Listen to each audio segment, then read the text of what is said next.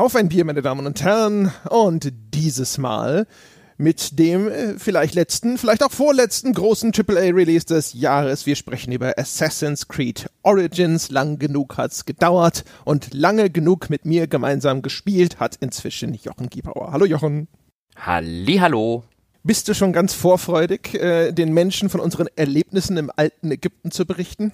Ja, durchaus. Ich finde das ein sehr, sehr bemerkenswertes Spiel, um mal einen Stangeismus zu gebrauchen. Und ich. Äh, Sibismus? Sibismus, genau. Ach, jetzt wird hier auch noch, wird hier auch noch die Sprachpolizei ausgepackt. Dann nenne ich ihn eben Sebismus. Ich, äh, ja, ich freue mich ein bisschen auf diese Folge, denn ich glaube, wir werden einige interessante Dinge zu besprechen haben über dieses äh, kleine Spielchen da. Ja, das, äh, das ist gut möglich, ja. Alleine der Teil, in dem wir all die ägyptischen Götter auseinanderklamüsern, wird ja eine Stunde dauern. Ja, von daher, ja, seien Sie gespannt, meine Damen und Herren. Das wird extrem aufregend, ja. Äh, die Unterschiede zwischen Bassett und Sekhmet äh, und sowas, ja, die sind Ihnen jetzt noch nicht geläufig, aber warten Sie mal ab. Mm, ich glaube, ich habe Anubis am Schuh. ja, auch das. Ach ja, ja, wir zeichnen heute ein bisschen früher auf, deswegen sitze ich hier mit einem Kaffee, ne? Kaffee, Vanillemilch und so. Muss ja auch mal wieder sein. Die Leute haben schon lange nicht mehr sich darüber aufregen können, was ich irgendeinem Kaffee angetan habe. Mhm, ich trinke ja nix. Wie nix? Nix. Steht auf der Flasche. Ach so. Mhm. Heute, oh. da steht jetzt, Jochen Gebauer trinkt heute nix. Mhm. Na, das ist ja, das ist ja mhm. super. Das mhm. ist ja eine, das ist eine, also du hast ein, quasi ein Bier mit eingebauter Entschuldigung am Start, ja? Was trinkst du mhm. da? Nix. Genau, das hat mir der Martin zum Hörertreffen vorbeigebracht. Er konnte, er wollte eigentlich, glaube ich, an dem Abend kommen, konnte aber nicht, weil er, glaube ich, auf seine kleine Tochter aufpassen musste, kam aber trotzdem netterweise vorbei und hat mir das Bier gebracht, was er mir mitbringen wollte. Ist dann leider Gottes sehr schnell wieder entschwunden, deswegen Martin an dieser Stelle nochmal vielen Dank, dass du mir nichts zu trinken mitgebracht hast. Großartig. Ich habe 0,5 Liter nix zu trinken vor mir stehen. Und wenn das irgendwann leer ist, trinke ich danach vielleicht nochmal nix. das ist ja gar nichts dann insgesamt. ja, einen ganzen Abend könnte ich heute nichts trinken.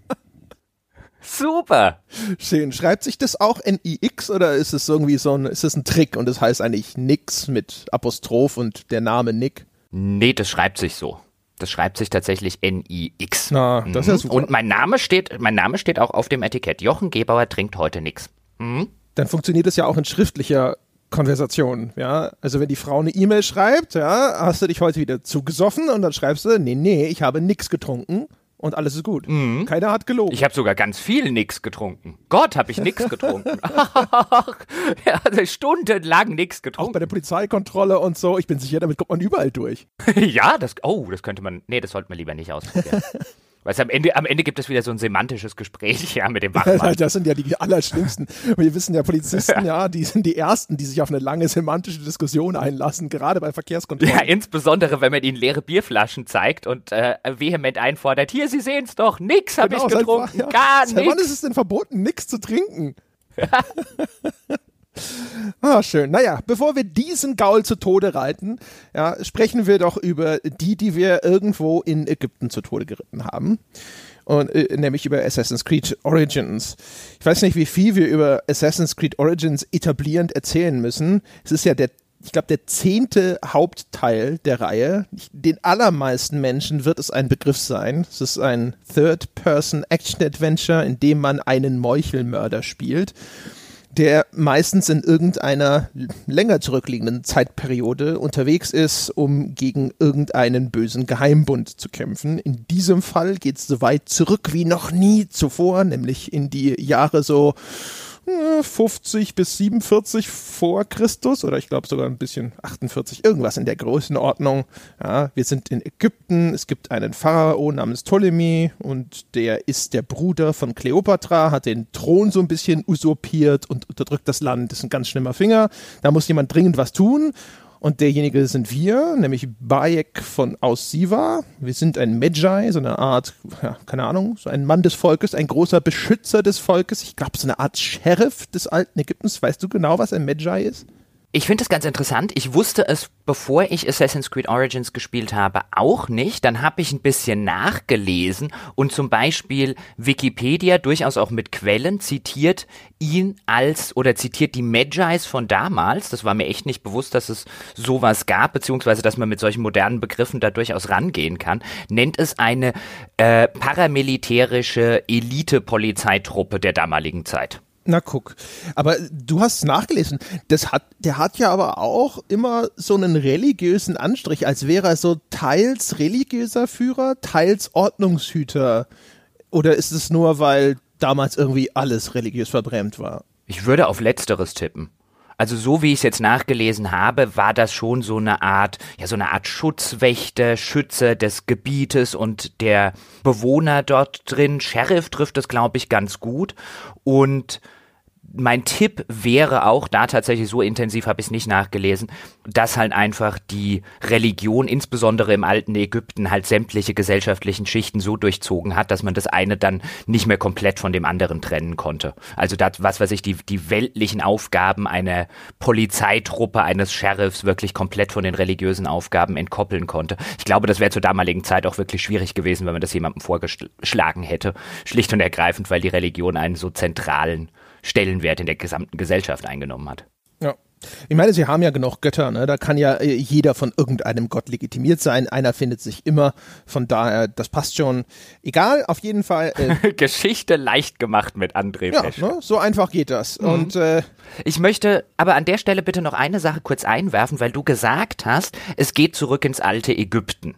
Und nun ist es so, dass das Spiel quasi in der allerletzten Periode dessen spielt, was man historisch als altes Ägypten bezeichnen würde, nämlich in der griechisch-römischen Ära des alten Ägypten also nach Alexander dem Großen, zur Zeit von, du hast schon gesagt, von Kleopatra und Julius Caesar. Mir ging es so ein bisschen so, und ich erwähne das deswegen, weil ich sehr jungfräulich an dieses Spiel rangegangen bin. Ich habe also im Vorfeld explizit relativ wenig dazu gelesen, relativ wenig Videos und so weiter geguckt, einfach weil ich unvoreingenommen rangehen wollte und mich nicht schon mit irgendwelchen äh, Dingen, die ich in Videos und so weiter gesehen habe, irgendwie vorbelasten wollte. Und ich hatte mich tatsächlich ein bisschen gewundert, weil immer so vom alten Ägypten das, was ich mitgekriegt habe, die Rede war. Und das, was man vielleicht so gängigerweise mit dem alten Ägypten verbindet, also den Bau der Pyramiden oder Tutanchamun und so weiter, das liegt zu der Zeit, wo das Spiel spielt, schon 2000 beziehungsweise 1000 Jahre in der Vergangenheit. Also es ist wirklich der, ja, der Endpunkt des ägyptischen Reiches weil nach dieser römisch-griechischen Periode, dann kommt die byzantinische Periode, in der Ägypten dann von den Arabern erobert wurde. Das ist also, da liegt sozusagen das alte ägyptische Reich in seinen allerletzten Zügen. Das vielleicht einfach zur historischen. Es ist schon fast ein neues Ägypten. Ja, so, so also wie gesagt, historisch, ja, so his, historisch gesehen äh, wird das alte Ägypten gerne halt mal in so verschiedene Reiche unterteilt. Das alte Reich, das mittlere Reich, das neue Reich. Dann gibt's noch Zwischenzeiten oder Zwischenreiche und es gibt eine Spätzeit und danach kommt eben diese griechisch-römische Zeit oder Periode, die auch nicht sonderlich lang ging, in der dieses Spiel eben spielt. Es ist also nicht nur ein Spiel sozusagen im alten Ägypten, sondern man ist auch in griechischen Städten unterwegs, in römisch angehauchten Städten und so weiter. Es ergibt im Kontext der damaligen Zeit Sinn, aber das vielleicht einfach so zur Einordnung, weil es mich so ein bisschen überrascht hat, weil ich so wirklich so mit altem Ägypten gerechnet habe. Dann habe ich was anderes gekriegt, das ist ja auch nicht schlechter. Ja, gut. Ähm, wo war ich stehen geblieben? Genau. Ich will nur noch, um diese, diese, diese Story-Prämisse noch fertig zu etablieren. Also äh, Bayek von Siva, dessen Kind wird direkt zu äh, Einstieg des Spiels mehr oder minder äh, umgebracht. Sein Sohn kommt ums Leben. Und dann startet die für Assassin's Creed einigermaßen typische Rachegeschichte. Es gibt äh, böse Drahtzieher im Hintergrund. Ich glaube, insgesamt sind es hinterher zwölf Stück. Ich hoffe, das, ist kein Spoiler, oder? Nee, lassen wir mal durchgehen. Und äh, na, wie es halt so ist, man bringt einen um und dann heißt es so, ah, aber das war jetzt vielleicht derjenige, der hier nur den Dolch gereicht hat, aber der den Dolch geführt hat, war jemand ganz anderes. Und äh, dann hatte der wieder jemanden, der aber sein Auftraggeber war und dann arbeitet man sich so langsam vor, bis man die ganzen Hintermänner beseitigt hat. Darum geht's so grob. Ja, und ich hatte ja schon eine Viertelstunde mit meinem Ersteindruck damals gemacht. Die Bäcker, die werden es vielleicht gehört haben und habe auch dort schon gesagt, ich finde die grundlegende Storyprämisse, da macht Assassin's Creed erstmal was sehr, sehr richtig. nämlich dieser Mord an dem kleinen Jungen, der funktioniert selbstverständlich so ein bisschen auf einer alten, etablierten, emotionalen Art und Weise. Kinder umbringen ist ein absolutes No-Go und so weiter. Dann kann ich mich als Spieler da schon, weil das Spiel das sehr früh und auch sehr, sehr geschickt etabliert, in den jeweiligen Sequenzen, kann ich mich mit dieser Rachegeschichte sehr, sehr gut anfreunden am Anfang. Also ich kann sehr gut nachvollziehen, warum ich als Bayek jetzt wirklich stocksauer auf diese Verschwörer bin, warum ich die alle äh, äh, um die Ecke bringen möchte, warum ich Rache nehmen möchte. Da etabliert das Spiel auf eine sehr, sehr geschickte Art und Weise seine Grundprämisse. Die ist nicht besonders neu oder nicht besonders originell, was Rachegeschichten angeht, aber sie ist sehr effektiv. Ja, also in der Hinsicht, das machen sie ja im Grunde genommen immer und sie machen es in aller Regel eigentlich auch ziemlich gut. Ähm, lassen sich die Zeit, die, die notwendig ist, oder sie begleiten das auch vernünftig. Das finde ich zum Beispiel ganz gut. Was gerne ja als Fehler gemacht wird, ist, es gibt als Initialzündung irgendwo diese große Tragödie und dann muss das sozusagen ausreichen und äh, als Spieler macht man tausend andere Sachen im gesamten Spielverlauf, gerade bei so umfangreichen Spielen wie Assassin's Creed Origins und viele andere Spiele erwarten dann von mir, dass weil ich ja einmal am Anfang gesagt oder gezeigt bekommen habe, dass äh, meine Figur von dieser Tragödie zur Rache motiviert wird, dass das dann ausreicht. Und Origins begleitet das natürlich dann, auch das ist jetzt nicht unbedingt innerhalb dieser Serie neu, aber es begleitet das immer wieder, ja, mit jedem Hintermann, der ausgeschaltet wird und auch zwischendrin in der Geschichte immer und immer wieder kommen sie darauf zurück, dass äh, Bayek getrieben ist von Erinnerungen, von Albträumen, von Visionen, die sich alle mit dem Tod seines Kindes beschäftigen. Wobei ich tatsächlich sagen muss, was jetzt den Einstieg angeht und die, das Etablieren dieser Prämisse, da finde ich, hat nach wie vor Assassin's Creed 2 die Nase vorn, weil sich das Spiel tatsächlich ein bisschen Zeit nimmt, die Ezio als Hauptfigur und insbesondere Ezios Familie ein, zwei Stunden lang am Anfang durchaus zu etablieren, eine Interaktion mit denen stattfindet. Und wenn man dann so nach etwa zwei Stunden, würde ich schätzen, die Hinrichtung seiner Familie, zum Beispiel auch seines kleinen Bruders am Galgen miterlebt, wie die aufgehängt werden, das hatte für mich nochmal und auch miterlebt, wie man von einem der Bösewichte, von dem man eigentlich denkt, er rettet jetzt die Familie, der einen dann hintergeht, der dann so oben auf der Ass Assassinen-Abschussliste natürlich danach steht, weil er hat ja nicht nur die Figur betrogen, sondern auch mich als Spieler, der in dem Fall die Figur gespielt hat. Das macht's nochmal einen Tick besser, aber Assassin's Creed Origins macht's bei weitem nicht schlecht. Ja, kann man einfach mal so festhalten, hätte ich gesagt. Was ich ganz interessant finde, jetzt ist so, so, so der Twist, ja, die Variation im Vergleich zu Assassin's Creed Syndicate. Dort konnte man ja im Wechsel ein Geschwisterpaar spielen. Und diesmal haben sie es so gemacht, dass es äh, eigentlich ein Elternpaar gibt, nämlich es gibt noch Aya, die Frau von Bayek, die auch sozusagen, was äh, Meuchelmorden angeht, nicht aus dem Kirschbaum gefallen ist aber die ist nur ganz, ganz selten als spielbare Figur eingebunden, sondern hauptsächlich nur eine Nebenfigur in dieser Erzählung. Aber sie, sie versuchen zumindest, mal mehr, mal weniger erfolgreich, ganz nett sozusagen auch nochmal diese Geschichte dieser Eltern zu erzählen, die auch jetzt irgendwie mit dem Verlust ihres Kindes klarkommen müssen und das irgendwie auch eben durch diese gemeinsame Rachemission verarbeiten, was wiederum aber auch die die Beziehung sozusagen auseinandertreibt. Das ist dann hinterher so schlussendlich unterm Strich, finde ich, eine nette Idee, die nicht ganz so gut gezogen hat. Aber ich fand das auch mal eine ganz nette Variation. Ist ganz interessant, dass sie allerdings abgerückt sind von dem Syndicate-Konzept. Ich hatte eigentlich äh, am Anfang, als dann relativ schnell klar wird, dass Aya durchaus auch in der Lage ist, Leute um die Ecke zu bringen, gedacht, okay, die wird jetzt auch eine alternative, spielbare Figur aber das war, ist halt größtenteils bis auf so ein paar eingestreute Missionen nicht der Fall. Da können wir vielleicht, wenn wir am Schluss noch einen Spoiler-Teil machen wollten und sollten, der wahrscheinlich eher kürzer ausfallen wird, weil es so extrem viel gar nicht zu spoilern gibt in dem Spiel. Aber da können wir da vielleicht nochmal drauf hinarbeiten und uns damit unterhalten, denn ich würde schon sagen, dass man deine These, dass es sich nur um eine Nebenfigur handelt, durchaus in Zweifel ziehen könnte, wenn man das wollte. Ja, könnte man bestimmt. Äh genau. Aber für die Diskussion müssen wir notwendigerweise spoilern, deswegen schieben wir sie jetzt einfach mal ans Ende.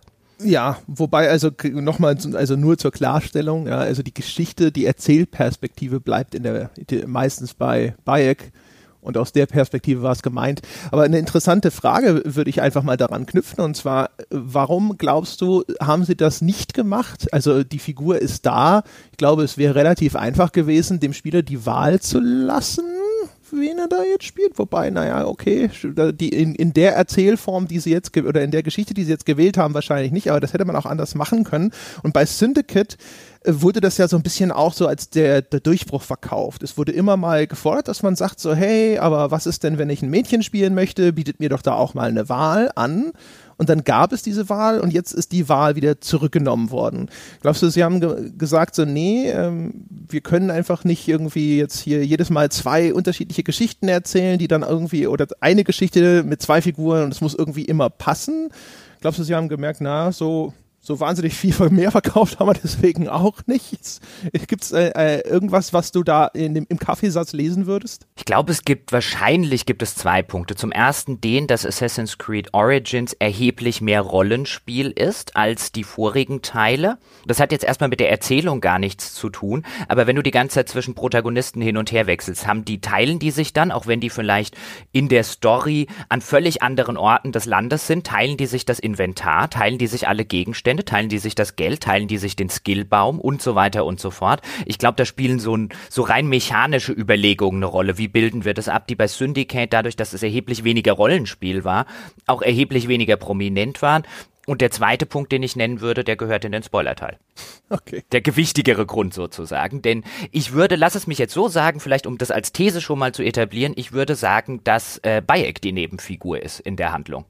Ja, ja. Es ist lediglich die Figur, die du am meisten spielst sozusagen ein, ich stelle jetzt einfach ein Paradox auf. Na gut, dann äh, würde ich sagen, heben wir uns das, das tatsächlich für den Spoiler-Teil auf.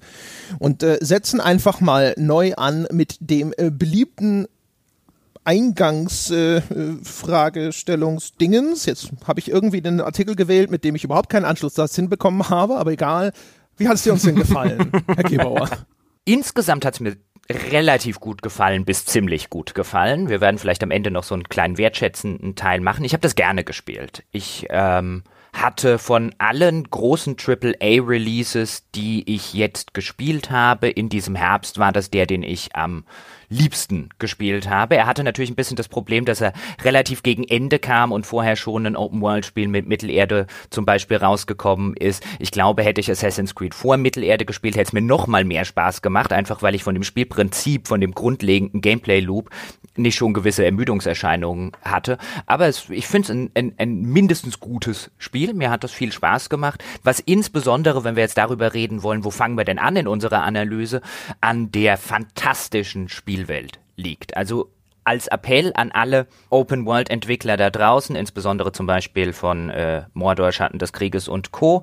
Wenn ihr wissen wollt, wie eine offene Spielwelt im Jahr 2017 audiovisuell in Szene gesetzt werden kann, dann guckt euch Assassin's Creed Origins an. Das ist die schönste Open World, in der ich mich je bewegt habe. Ganz kurz, bevor ich dir zustimme, äh, zur Klarstellung. muss ich muss ich widersprechen, bevor ich dir Nee, zustimme. nur ein äh, ich, ich jetzt oh, kommt schade. so der der Steigbügelhalter, ja, die Frage für die Leute, die gerade entsetzt gesagt haben, Moment mal, besser als Wolfenstein gefallen? Nein, ich habe tatsächlich gerade nicht an Wolfenstein gedacht. Wolfenstein wäre noch äh, eine Ecke Deswegen sage ich ja, wir sind ja quasi ja, äh, einander das Sicherheitsnetz, ja. Und jedes Mal, wenn einem ja. was auffällt, wo der andere gerade was gesagt hat, wo alle da draußen sagen so, äh, Moment, dann. Ja, äh, gut, dass du, gut, dass du drauf. Ich, ich habe jetzt so an Elex gedacht und eben an Mittelerde, Schatten des Krieges und auch äh, so, so storymäßig äh, war mir noch, war mir noch Call of Duty jetzt im Hintergrund. Ich habe tatsächlich Wolfenstein vergessen. Genau. Ja, und jetzt stimme ich dir zu. Es ist wirklich ein Bild, Bild, bildhübsches Spiel äh, und vor allem auch eine einfach toll gestaltete Open World. Also es ist einerseits, es ist technisch wirklich klasse. Es ist vor allem, glaube ich, auch wieder mal ein Spiel, wo man sieht, extrem hohe Sichtweiten in Open World Spielen sind sehr, sehr wichtig und sind wirklich faszinierend, weil wenn man in Assassin's Creed Origins auf irgendeinem so Berg oder größeren Hügel steht und über eine weite Wüste hinweg blickt und in der Ferne sieht, dass da ein Sandsturm aufzieht, der dann auch wirklich äh, sehr imposant, ne, als eine, eine riesige Staubwolke über dieser Wüste hängt das ist fantastisch. Also wirklich cool gemacht, muss man echt sagen. Also rundherum, hast du ja auch schon gesagt, ist auch sonst so die ganze Soundkulisse. Ähm, ich finde auch den Soundtrack übrigens, den finde ich sehr, sehr schön. Hat ab und zu so Sachen, wo man sich an Lawrence von Arabien erinnert fühlt. Andere Sachen sind ein bisschen moderner gehalten. Es gibt ein, zwei Musikstücke, zum Beispiel dieses eine, das immer in diesen äh, äh, Untersuchungsarealen äh, abgespielt wird, die einem nach einer Zeit, also mir ging es so zumindest ein bisschen auf den Wecker fallen, weil die halt bei wiederkehrenden Elementen dann immer wieder kommen. Aber insgesamt ein fantastisches Paket. Ja, ja. Und eigentlich ein Paket, über das es sich lohnt, noch ein bisschen weiter zu reden, als einfach nur zu konstatieren, dass es fantastisch ist. Also auch auf die Gefahr hin, jetzt einige Dinge, die ich in der Viertelstunde schon gesagt habe, zu wiederholen erstens mal, wie abwechslungsreich diese Spielwelt ist und wie organisch sich dann zum Beispiel äh, triste Wüstengebiete, weitläufige Wüstengebiete mit riesigen Dünen und so weiter abwechseln, dann in diesen fruchtbaren Nilschwemmlanden, in denen plötzlich eine üppige Vegetation herrscht, die Größenverhältnisse stimmen gefühlt an jeder Ecke und an jedem Ende, wenn man auf so eine Felsformation, auf einen Berg klettert, dann ist das tatsächlich ein Berg und man hat, wie du schon beschrieben hast, diese Weitsicht. Der wirkt auch tatsächlich geformt wie ein Berg in der Realität und nicht wie ein Berg irgendwo in einem Videospiel. Die Größenverhältnisse bei den Bäumen und so weiter, das passt alles. Das ist mit so einem fantastischen Auge auch fürs Detail entworfen. Und man muss sehr, sehr genau hingucken. In vielen Open-World-Spielen geht mir das zumindest irgendwann so klar, wenn man das professionell macht und auch schon einige davon gespielt hat, fällt einem das vielleicht früher auf. Dann merkt man aber schnell, okay, das Versatzstück habe ich schon 27 Mal gesehen und dieses Versatzstück kenne ich ebenfalls aus dem FF. Und bei Origins musste man dann nicht nur sehr genau hinschauen, das hat auch wirklich irgendwie 30 Stunden gedauert, bis ich mir das erste Mal irgendwie gedacht habe, warte mal, auf dem Turm warst du doch gerade vor fünf Minuten schon mal. Ja, wobei, also da würde ich zumindest differenzieren wollen. Also es gibt bestimmte, das sind aber eher dann Spielelemente, wie zum Beispiel eben diese Garnisonen und Festungen, in die man immer wieder eindringt, wo ich relativ schnell das Gefühl hatte, dass es ein Baukasten ist und wo ich sehr schnell irgendwelche Déjà-vu-Erlebnisse hatte, so nach dem Motto, habe ich denn diese Festung nicht schon mal eingenommen? Oh, anscheinend nicht, sieht aber fast genauso aus wie die davor aber landschaftlich ist es halt fantastisch. Auch was es da an wunderschönen Naturdetails äh, zu entdecken gibt. Jetzt äh, hatte ich die Sandstürme schon erwähnt, aber du, du reitest da manchmal durch die Gegend und dann erheben sich da Vogelschwärme aus diesen äh, Acker Flächen links und rechts, da gibt es irgendwelche riesigen Weizenfelder, du kommst irgendwie durch kleine Dörfchen, da wird irgendwo Natron abgebaut, mit denen diese Mumifizierung hinter äh, unter anderem vonstatten geht. Äh, irgendwo sind Färber, die so Löcher in den Boden gegraben haben, wo sich dann lauter bunte äh, Teiche sozusagen befinden, in denen dann irgendwelche Textilien gefärbt werden. Also auch, sag ich mal, kulturelle Details, die irgend so, so einen coolen Eindruck vermitteln und dir wirklich das Gefühl geben, in irgendeiner lang vergangenen Zeitperiode auf frühe Kulturen zu stoßen und dich daran erinnern, so, ja, ach ja, richtig, ne, äh, das habe ich auch schon mal irgendwann gehört, dass die das so und so gemacht haben.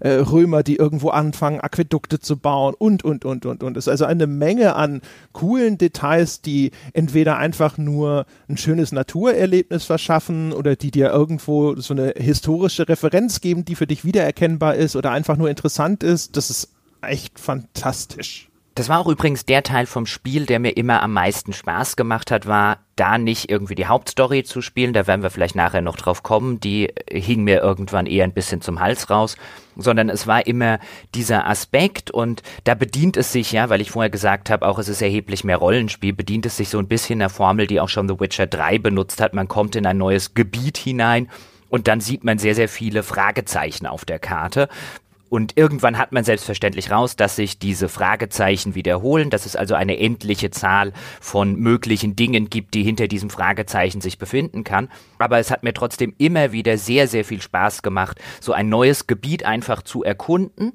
Ich hatte immer so dieses Fragezeichen, okay, da will ich irgendwann mal hin, da scheint es irgendetwas zu geben, was ich mir angucken sollte, irgendwie einen Schatz zu finden oder so eine Garnison zum Ausräuchern und, und, und. Aber der Weg dahin war eigentlich bei Assassin's Creed mehr noch als in vielen anderen Spielen das Ziel. Und gerade im Vergleich jetzt zu einem Witcher 3, ich weiß, dir ging es zum Beispiel bei Witcher 3 anders, du bist sehr gerne durch diese, durch diese Welt geritten und hast dir diese Welt angeguckt. Mich hat das irgendwann eher ein bisschen ermüdet, aber bei Assassin's Creed, das trifft halt genau meinen Geschmack. Also dieses alte Ägypten, das finde ich sowieso interessant. Das ist eine interessante Welt, jetzt rein vom Audiovisuellen schon her gesehen. Da im Hintergrund erheben sich majestätisch die Pyramiden und so weiter und so fort. Also das war der Teil des Spiels, so in eine neue Region reinzukommen, einfach nur mal zu entdecken, okay, wie sieht's denn hier aus? Was, was, äh, was gibt es hier, was in irgendeiner Form auch noch so vielleicht ein bisschen historischen Background widerspiegelt? Du hast schon gesagt, da wird Natron abgebaut, dann in einer anderen Region findet man vielleicht diejenigen, die für diese Mumifizierung verantwortlich sind. Dann liegen lauter Leichen auf so, äh, auf so Tischen und die werden für die Mumifizierung vorbereitet. All solche Geschichten. In anderen Bereichen wird dann Wein angebaut, keine Ahnung. Und es war immer wieder, wenn ich in ein neues Gebiet reingekommen bin, war es immer wieder so interessant. Hier will ich mich jetzt umgucken. Was gibt's hier alles zu sehen? Ja, nee, äh, da kann ich, kann ich äh, zu 100 Prozent beipflichten. Ähm, Genau, also wirklich seit, äh, seit Witcher garantiert die schönste Spielwelt, in der ich mich hier bewegt habe. Sie gefällt mir auch besser, aber aufgrund von persönlicher Präferenz. Also zum einen, weil ich auch äh, finde halt einfach das ganze Thema, finde ich interessanter und schöner. Witcher ist ja halt so ein bisschen auch ne europäischer Wald. Also super dargestellt, total malerisch und schön, ist aber etwas, was so ein bisschen eher vor der eigenen Haustür ist. Und Ägypten ist natürlich exotisch und für unser eins auch eher fremd und deswegen nochmal aufregender. Und ich habe schon wieder beobachtet, weiß nicht, wie es dir geht, ich mag Spiele generell und vor allem Open Worlds, die sonnig und schön sind. Also im, bei Assassin's Creed zum Beispiel mochte ich ja zum Beispiel noch nie besonders gerne diese Großstadt Assassin's Creeds, auch weil ich finde, diese Städte sehen dann irgendwie, für mich sieht da alles gleich aus, bis auf die paar wenigen Landmarks, ja, also Notre Dame irgendwo in Paris oder sowas, das ist dann cool und identifizierbar, aber dann halt Häuser mehr links der Seine und Häuser mehr rechts der Seine kann ich nicht auseinanderhalten. Und das ist bei äh, Assassin's Creed Origins einfach mit diesen Felsformationen und hier eine Siedlung und da mal irgendein Monument ist das viel einfacher, aber diese ganze Farbpalette von diesen sonnendurchfluteten Landschaften, das ist alles so ästhetisch viel, viel angenehmer. Geht dir das auch so? Ja, schon.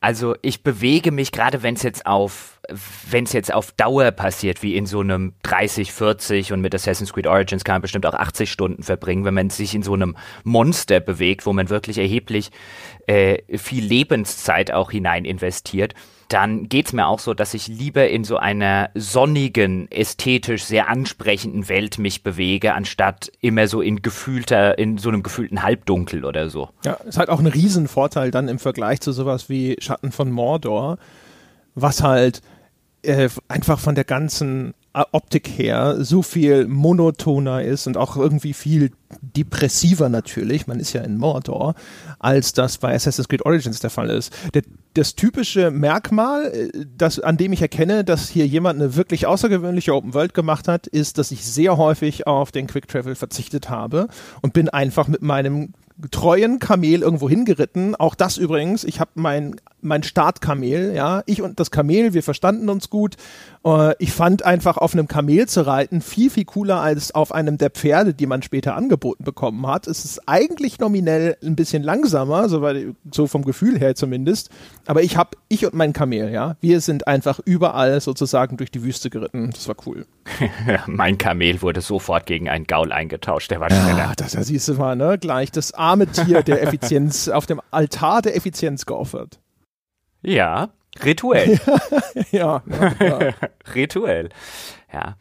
Ähm, jetzt wollte ich gerade noch was sagen, was. Ach so, ja, was was ich so interessant fand, normalerweise bei diesen Open-World-Spielen, die insbesondere noch einen Tag- und Nachtwechsel haben, dann geht es mir sehr häufig so, bei einem Witcher jetzt zum Beispiel auch, das meine ich jetzt gar nicht als Kritik am Witcher, ähm, sondern eher so als eine persönliche Vorliebe. In der Regel, wenn es Nacht wird, warte ich auf den Tag. Auch bei Elex jetzt zum Beispiel. Ich bin in diesen Welten nicht gerne nachts unterwegs und Assassin's Creed Origins ist eins der ganz wenigen dieser Spiele, bei der es mir völlig wurscht war, ob gerade Tag oder Nacht ist. Ja, also jein.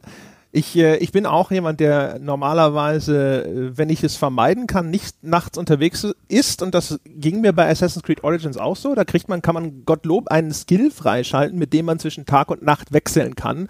Und normalerweise, wenn ich äh, keinen guten Grund dafür hatte, bin ich dann tagsüber unterwegs gewesen. Es gibt ab und zu sehr gute Gründe, auf Nacht zu wechseln, weil zum Beispiel, wenn man Festungen hinterher äh, ja, ausschalten will, da gibt es ja Missionen noch und nöcher, dann schlafen manche Soldaten nachts, was sehr praktisch ist. Dann kann man die in ihrem im Schlaf erstechen, ja, was echt ein bisschen so, na, naja, ist nur ein Computerspiel ist, mal wieder.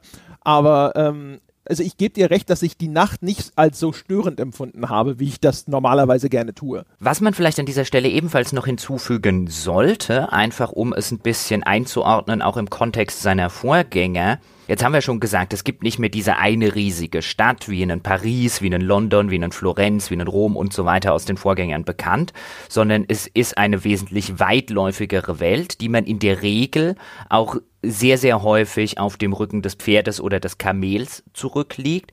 Was im Umkehrschluss bedeutet, dass die ganzen Parcours-Elemente für die frühere Assassin's Creeds sehr, sehr stellvertretend, vielleicht zusammen mit Mirror's Edge, standen, jetzt eine vergleichsweise marginale Rolle einnehmen. Ich würde sogar sagen, eine noch marginalere, als sie jetzt zum Beispiel ein Mordor-Schatten des Krieges hatte. Das ist wirklich das Assassin's Creed, in dem man am, mit weitem Abstand am wenigsten mit Häuserkraxeln oder irgendwo hochklettern beschäftigt ist. Wobei wir ja schon bei Assassin's Creed Syndicate gesehen haben, dass dieses etwas langwierigere Klettern offensichtlich etwas war, was Ubisoft identifiziert hat als möglicherweise für manche Spieler problematisch und deswegen diesen Greifhaken eingebaut hat, was das extrem verkürzt hat. Und von daher ist es ja eigentlich nur sinnvoll und konsequent jetzt zu sagen, ich habe hier eine Spielwelt, in der wird jetzt nicht per se viel weniger geklettert. Also du bist ja auch ständig trotzdem immer noch so in der Situation, dass du gerne mal irgendwo von einer erhöhten Position aus operierst, aber die Dimensionen sind halt alle viel kleiner. Du bist halt meistens ruckzuck irgendwo hochgeklettert, weil die Gebäude sind nicht alle gigantisch hoch. Ich würde aber trotzdem sagen, dass im Vergleich zu früheren, auch zu einem Syndicate, ich erheblich weniger geklettert bin. Also ich erheblich weniger. Ich hatte den Eindruck, ich bin echt auch immer noch ständig irgendwo hoch. Hier mal auf ein Haus, da auf einen Festungsturm, hier auf einen Hügel, auf einen Berg oder sonst irgendwas. Es kommt vor, aber wie gesagt, ähm, mein Eindruck war erheblich seltener. Echt? Also es kommt vor, klingt so, als wäre es fast schon eine Ausnahme. Also ich finde, ich bin echt ständig am Klettern gewesen. Ich bin eigentlich mehr ständig am Reiten und am Laufen gewesen, offen gestanden. Natürlich gibt es Gründe, wenn man jetzt, du hast diese Festungen zum Beispiel schon erwähnt, wenn man dort, wenn man die infiltrieren will, die Commander ausschalten will und so weiter, dann ergibt es häufig sehr viel Sinn, dass man das aus einer erhöhten Position tut, dass man vielleicht erst die Bogenschützen oben auf den Zinnen ausschaltet und sich dann ins Innere bewegt.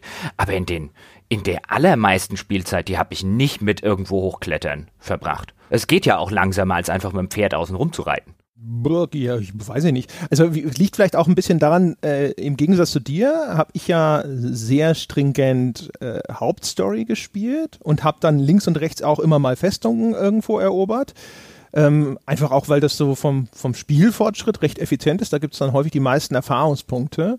Und äh, innerhalb von der Hauptstory und, und diese Geschichten, das, also die Hauptstory, das sind ja auch meistens irgendwelche Festungen, Gebäude oder sonstigen Areale.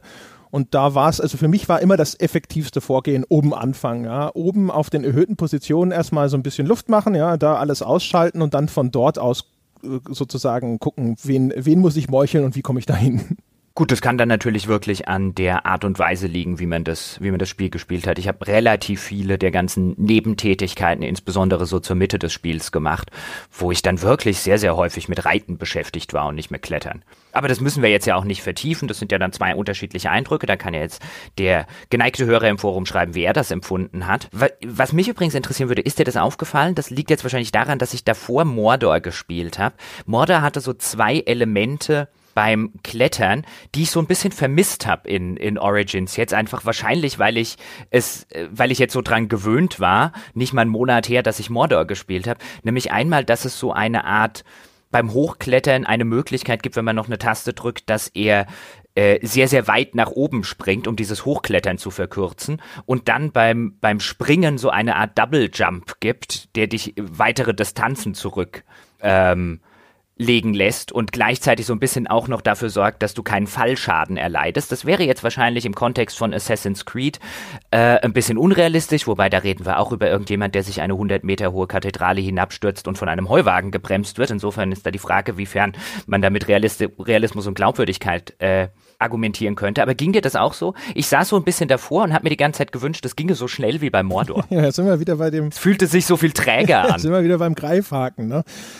Ähm, ja, also ich weiß nicht, ob ich da unbedingt, also ich habe garantiert nicht an Mordor gedacht. Äh, das versuche ich eigentlich relativ schnell wieder zu vergessen. Aber also ja, jein. Also ich kann verstehen, was du sagst, sagen wir es mal so. Ich fand das Klettern eigentlich größtenteils, wie gesagt, weil einfach es nicht oder sehr selten gibt es wirklich ganz, ganz äh, langwierige Kletterpartien. Das ist meistens zip, zip hoch und dann warst du, bist du da, wo du hin willst.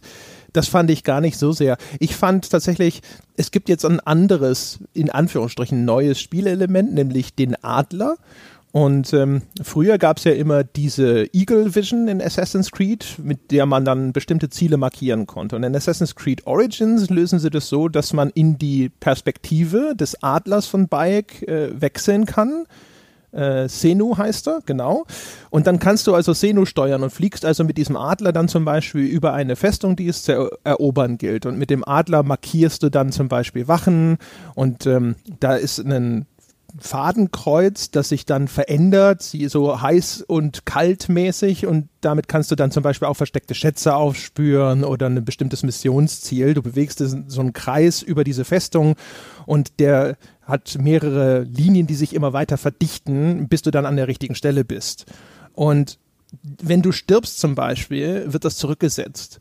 Und ich habe hinterher irgendwann mal angefangen, immer Sachen zu machen, die so zwei, drei oder so Level über dem Level meines Charakters waren, weil die Herausforderung dann größer war. Bin dann aber auch natürlich ab und zu mal krepiert. Und wenn ich dann so zwei, dreimal hintereinander gestorben bin und jedes Mal wieder diese blöde Festung absuchen musste mit dem Vogel, das ging mir dann tierisch auf den Keks. Da habe ich mir immer gedacht, so Mensch, also ich wünschte, das hätten sie einfach gesagt, einmal und dann ist fertig und dann, dann bleibt es einfach auch. Ja, das kann ich durchaus äh, ebenfalls nachvollziehen, wobei das ging meistens so schnell mit dem Vogel, zumindest bei mir, das alles wieder schnell zu markieren, die ganzen Gegner schnell zu markieren. Das hatte mich jetzt nicht so. Ich will übrigens auch, ich meine, das ist jetzt wirklich Kleinkram-Kritteln. Es ist jetzt auch nicht so, als hätte mir das das Spiel verdorben oder als wäre das ein dicker Kritikpunkt, dass äh, Bayek vergleichsweise langsam klettert. Es ist einfach nur was, was mir jetzt aufgefallen ist. Wahrscheinlich im Nachgang an, an äh, Mordor, wo ich mir gedacht habe, an manchen Stellen, insbesondere so nach 20 oder 30 Stunden, so ging es mir auch in früheren Assassin's Creed, wo ich dann gerne mal davor saß und mir gedacht habe, jetzt klettert doch einfach mal schneller. Ha. Nimm mal die Beine in die Hand hier hoch da und äh, äh, lass es uns hinter uns bringen. Ja, ist vielleicht sowieso ein, ein Problem von Assassin's Creed Origins, würde ich jetzt mal so in den Raum stellen, dass das Ding halt insgesamt zu lang ist und äh, bestimmte an sich durchaus ganz unterhaltsame Spielmechanismen durch endlose Wiederholung dann an den Punkt kommen, wo man sagt, okay, es ist eigentlich genug und ich würde das gerne irgendwie abkürzen. Ähm, das Klettern gehört vielleicht dazu, vielleicht auch sowas wie, wie Kämpfe oder ähnliches. Ich würde nicht mal sagen, dass es zu lang ist per se. Also ich würde insofern zustimmen, dass sich die Hauptstory irgendwann ein bisschen wie Kaugummi gezogen hat, wo ich gedacht hätte, da hätte es, hätte es auch ein paar Missionen weniger, hätten nicht unbedingt geschadet. Zumal das auch wirklich für die Spielzeit, weil man so viele andere Sachen noch machen kann, äh, für die Spielzeit gar nicht notwendig ist, dass man schon allein irgendwie 25, 30 Stunden in die Hauptstory reinstecken müsste. Man hätte da locker auch äh, mit ein paar Missionen weniger, hätte man ein, ein sehr, sehr umfangreiches Spiel, insbesondere wenn man die ganzen Nebensachen noch machen müsste es wird halt dann ein, finde ich, zu langes Spiel, wenn man wirklich alles, alles machen will. Also das ist wieder so ein Spiel, wo ich jetzt denken würde, wenn ich da richtig Completionist-mäßig an die Sache herangehe, würde es mir nach 40 Stunden komplett zum Hals raushängen. Es ist einfach vollgestopft mit Zeug und auch vollgestopft mit Zeug, das sich gerne wiederholt. Insbesondere diese Festung, du hast schon genannt, in jedem Gebiet gibt es in der Regel drei, vier davon die wiederholen sich auf Dauer, weil es immer wieder aufs Gleiche rausläuft, nämlich bring den Commander oder die Commander um und loote die Schätze und dann gilt die Festung als geklärt und nach der 25. Festung macht das halt einfach keinen Spaß mehr, aber dann habe ich sie halt auch einfach links liegen lassen. Ja, ich würde sogar noch einen Schritt weitergehen. Es ist nicht nur, dass, da, dass sich da äh, quasi diese Aufgabe mit den Festungen ständig wiederholt, sondern ich finde, dass sich da sehr früh eine ganz, ganz klare Gewinnstrategie rauskristallisiert und äh, wo man halt wieder dann entweder gezwungen ist zu sagen, okay, du kannst es ja einfach mal vielleicht ein bisschen weniger optimal versuchen, ja, oder du machst halt immer das Gleiche, denn du suchst diese Festung ab mit deinem Adler, dann weißt du, wo alle Wachen stehen, dann wird relativ schnell klar, es gibt Gruppierungen, aber hier und da, guck mal, da stehen die Wachen herum einzeln und allein auf verlassenem Felde, ja, da ist ein Tier von der Herde getrennt. Und dann weißt du im Grunde genommen schon, das ist der ideale Punkt, um anzufangen, ja. Wenn du die ausschaltest, hast du hinten einen Bereich, der ist erstmal ein bisschen relativ frei und dann musst du dich nur noch fragen, will ich hier einfach alle umbringen oder gehe ich jetzt direkt auf mein Ziel, also den Commander oder seine Captains, die in dieser Festung noch sind und diese Schätze klauen, ja. Dann kannst du dich da drum rumwuseln und kannst halt zum Beispiel den Commander vielleicht auch in irgendeine Stelle Ecke locken. Und auch bei dem in die Stelle Ecke, Ecke locken, da gibt es theoretisch relativ viel Varianz, ja. Du kannst halt irgendwie dich dem zeigen, dass er neugierig wird und da hinläuft, ja. Du kannst irgendwo Feuer legen und dann äh, gehen die Leute nachschauen, warum brennt es denn da und solche Geschichten. Aber ist halt alles immer sehr schnell relativ eindeutig und dann arbeitest du halt nur noch dein Programm ab das ist halt was, wo ich echt schon wieder gedacht habe, so, hm, also das ist halt cool, ja, in dieser Entdeckungsphase und auch so die ersten 10, 20 Stunden, aber dafür, dass das Spiel eben locker 40, 50 lang ist, fand ich es halt doch nicht, nicht äh, cool genug. Vielleicht sollten wir, bevor wir jetzt dezidiert auf die einzelnen kleineren Spielinhalte nochmal eine Runde eingehen, nochmal etablieren, was Assassin's Creed eigentlich in seinem Wesen ist, weil das eine so ein bisschen was mit dem anderen zu tun hat. Ich habe ja vorhin schon erwähnt, Assassin's Creed Origins ist erheblich mehr Rollenspiel als seine Vorgänger. André hat es jetzt auch schon mehrfach erwähnt, es gibt also Level. Man steigt wie bei einem Rollenspiel im Charakterlevel auf. Charakterlevel Aufstieg bedeutet, man macht mehr Schaden und bekommt mehr Hitpoints, das zeigt einem das Spiel zumindest an, so die genauen Werte, das ist ein bisschen, die, die muss man sich dann explizit raussuchen. Und es bedeutet auch, dass man mit jedem Level-Up einen Talentpunkt bekommt, den man dann in einen sehr verschachtelten oder ein bisschen verschachtelten Fähigkeitsbaum investieren kann. Und das ganze Spiel ist sehr, sehr levelbasiert. Auch das erinnert zum Beispiel an ein Witcher oder generell an Rollenspiele im Allgemeinen. Das bedeutet, dass Quests, die man bekommt, eine Level Vorgabe oder eine, einen Suggested Level, also einen vorgeschlagenen Level besitzen. Das bedeutet, dass alle Gegner einen Level besitzen. Und wenn man sich einem Gegner nähert oder eine Quest macht, weil die resultiert in der Regel in irgendwelchen Gegnern, die zu hoch ist, also fünf Level oder höher als man selbst ist, dann bekommen die Gegner so ein Totenkopfsymbol und es ist nahezu unmöglich, ihnen Schaden zuzufügen. Was bedeutet, dann weiß man, okay, da muss ich später wieder hinkommen oder die Quest kann ich also erst später machen. Das ist für Assassin's Creed Verhältnisse und da spielt natürlich auch das neue Kampfsystem eine Rolle. Ähm, ist das schon ein Schritt, ein großer Schritt in eine andere Richtung, als das bisherige Assassin's Creed Spiele gemacht haben. Ich finde, es spielt sich erheblich mehr und fühlt sich erheblich mehr an wie ein Rollenspiel als wie ein Action Adventure.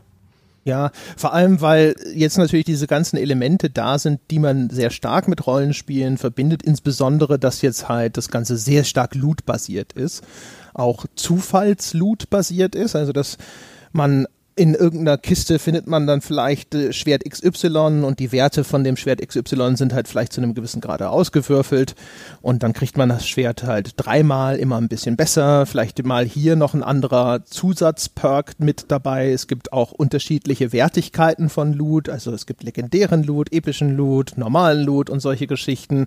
Das heißt also so diese ganzen etablierten Tropes des modernen Rollenspiels finden sich jetzt auch in Assassin's Creed wieder. Vielleicht reden wir an der Stelle einfach erstmal über das neue oder das rund erneuerte Kampfsystem, denn früher in früheren Assassin's Creed Teilen das orientierte sich so ein bisschen, man kann jetzt sagen, zum Beispiel an dem Batman-Kampfsystem von, von Rocksteady. Es war sehr, sehr konterbasiert, gerade die frühen Assassin's Creed-Teile waren sehr, sehr erheblich konterbasiert. Da war es einfach sehr, sehr effektiv, immer wieder die Konterfunktion zu benutzen, weil die Gegner netterweise im Kreis um einen rumstanden und dann immer einzeln sich dazu entschlossen haben, dann sich tatsächlich in den Kampf zu bewegen. Dann hat man sie ausgekontert, dann kam der nächste und so weiter. Spätere Assassin's Creeds haben dann durchaus versucht, das ein bisschen dynamischer zu gestalten. Vielleicht jetzt eben wie bei so einem, bei so einem Arkham-Kampfsystem von Rocksteady. Jetzt geht Assassin's Creed Origins in die ja in eine andere Richtung. Ich würde sagen, es geht in Richtung eines Third-Person-Action-Rollenspiel-Kampfsystems. Also du greifst aktiv an, es gibt einen schweren Angriff, es gibt einen leichten Angriff, du kannst blocken, du kannst ausweichen und äh, du kannst parieren, du kannst eine kannst eine schwere Schildattacke über die schon erwähnten Talentpunkte freischalten. Es ist also ein Kampfsystem, was mir sich jetzt im Grunde nicht vom Anspruch her und so weiter, sondern einfach von der grundlegenden Funktionalität so ein bisschen wie bei einem Dark Souls vorstellen kann. Ja, ja, genau, aber auch nur, nur, nur in der Hinsicht. Ähm, ja, in, ich meine jetzt in der, wie spielt es sich mit dem über die Schulter gucken, schwerer Angriff, aktives Blocken, aktives Ausweichen und so weiter. Jetzt nicht im Sinne von einem so anspruchsvoll sind die Kämpfe. Ja, genau, ja. Und auch äh, hier kann man parieren und dadurch ist der Gegner dann kurzes Zeit stunned, ja, und dann kannst du den dann angreifen. Ist besonders wichtig bei Gegnern, die zum Beispiel auch ein Schild haben.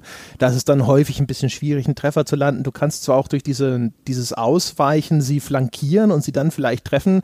Das ist vom Timing aber manchmal ein bisschen heikel und es ist dann einfacher zu warten. Der Gegner holt aus, dann gibt es auch so einen kleinen optischen Effekt, so ein rotes Aufblitzen und wenn du in dem Moment dann eben den Parieren-Button drückst, dann äh, wird der Schlag geblockt, der Gegner ist kurz benommen und dann kannst du ihn relativ effektiv angreifen für, einen, für eine Schlagkombination sozusagen Schaden machen und dann geht das Spiel wieder von vorne los. Das ist relativ ähnlich sogar zu dem, wie Assassin's Creed früher mal funktioniert hat, nur dass halt jetzt kein rotes Dreieck über dem Kopf aufleuchtet und man automatisch kontert, sondern dass dann halt erst diese Parade ausgeführt wird und danach musst du wieder aktiv angreifen man könnte fast sagen, also früher hatte man bei Assassin's Creed gerne mal das Gefühl, dass die filmische Inszenierung Priorität hat vor eigentlichem Gameplay. Hauptsache, es sieht cool aus, es ist zugänglich und es ist fluffig. Und bei diesem Assassin's Creed hat man tatsächlich so ein bisschen das Gefühl, jetzt ist zumindest die Wertigkeit gleichwertiger oder sogar umgekehrt worden. Und jetzt setzt man halt das Spielsystem an erster Stelle. Und ob das dann aussieht wie aus einem Action-Abenteuerfilm, ist dann jetzt ein bisschen zweitrangiger geworden. Also die Kämpfe sehen jetzt halt auch natürlich nicht mehr so cool aus, weil man so viel direkter agiert und es dann halt so einfach durch, durch die eigene Spielstrategie dazu kommt, dass dann Kämpfe auch mal so aussehen, dass ich einfach nur vor jemandem weglaufe, stehen bleibe, drei Pfeile auf ihn abschieße und wieder weglaufe, stehen bleibe und drei Pfeile auf ihn abschieße. In früheren Assassin's Creed war es halt zumindest bei mir so, dass mich die Kämpfe spätestens irgendwann nach zehn Stunden genervt haben und ich einfach per se davon gelaufen bin vor irgendeinem Kampf, weil in der Regel, wenn es jetzt nicht gerade eine Story-Mission von mir wollte, dann äh, war das lediglich ein, ein nerviges Detail für mich, äh, was weiß ich, ich habe meinen Assassinenauftrag irgendwie ausgeführt und jetzt kommen hier irgendwie die ganzen Wachen angelaufen. Oh nee, die hau ich jetzt nicht alle nacheinander um. Das geht mir nur auf den Senkel. Das dauert jetzt wieder fünf, gefühlte fünf Minuten. Ich hab nichts davon, nervt nur, ich renn jetzt einfach davon. Das ähm, ist jetzt bei Assassin's Creed Origins anders. Ich mag das Kampfsystem liebe. Es ist kein perfektes Kampfsystem, weil ich selbst auf dem schwierigen Schwierigkeitsgrad, wo die Gegner dann auch wieder dazu neigen, so ein bisschen Bullet äh, Sponges zu werden, wenn sie es teilweise bei manchen Gegnern nicht ohnehin schon sind. Es ist kein perfektes Kampfsystem. Es ist auch ein Kampfsystem, bei dem ich den Eindruck habe, dass es nicht fundamental in, in das Missionsdesign und in das ganze Game Design integriert ist, weil mir ging es die ganze Zeit eigentlich so schwere Angriffe, leichte Angriffe. Ich habe selten pariert, selbst auf höheren Schwierigkeitsgraden. Ich hab's, bin selten ausgewichen und so weiter. Ich habe da eigentlich nur eine Taste gehämmert. Zu ungefähr gefühlten 80 Prozent. Und das war effektiv. Aber allein dadurch, dass es mich mehr in den Mittelpunkt stellt, dass es wesentlich aktiver und wesentlich weniger reaktiv ist, macht mir das Ganze auf Dauer halt mehr Spaß. Ja, ähm, ich fand es eigentlich ganz nett, muss ich sagen. Also ich fand es auf jeden Fall, glaube ich, besser als äh, jedes andere Assassin's Creed Kampfsystem vorher, weil ich halt jetzt tatsächlich irgendwie viel, viel besser eingebunden bin. Ich habe das Gefühl, dass ich tatsächlich diese Kämpfe bestreite und dass ich nicht irgendwie wie so ein, eine Laborratte da sitze und eine Taste drücke, wenn das rote Lämpchen aufleuchtet, ähm, das fand ich schon sehr angenehm. Fand auch die Art und Weise, wie man das spielen kann, je nachdem, welche Waffengattung man benutzt. Ja, also es gibt Speere, es gibt so schwere Hämmer und ähnliches und Äxte und es gibt natürlich auch Schwerter und so kleine Dolche und wie es halt so ist, ne? Die einen Waffen machen unglaublich viel Schaden, sind aber dafür sehr langsam, andere haben eine sehr weite Ausholbewegung, sind vielleicht ganz gut gegen Gruppen, andere sind wiederum ganz toll, wenn du einfach nur irgendwie ganz schnell zustoßen willst und so weiter und so fort. Und das dann einfach mal so nach Gusto zu wählen, vielleicht auch tatsächlich mal für einen bestimmten Gegnertypus eine zweite Waffe parat zu haben, die da ein bisschen besser funktioniert und zwischendrin auch immer mal wieder auf den Fernkampf mittels Bogen zu wechseln und so. Das fand ich sehr schön. Also ich hatte das Gefühl, dass ich, glaube ich, bei keinem Assassin's Creed vorher so aktiv und äh, eingebunden war und vor allem hatte, fühlte sich das wirklich nach Gameplay an, also nach tatsächlich irgendeinem relevant, einer relevanten Spielhandlung, die mir abverlangt wurde.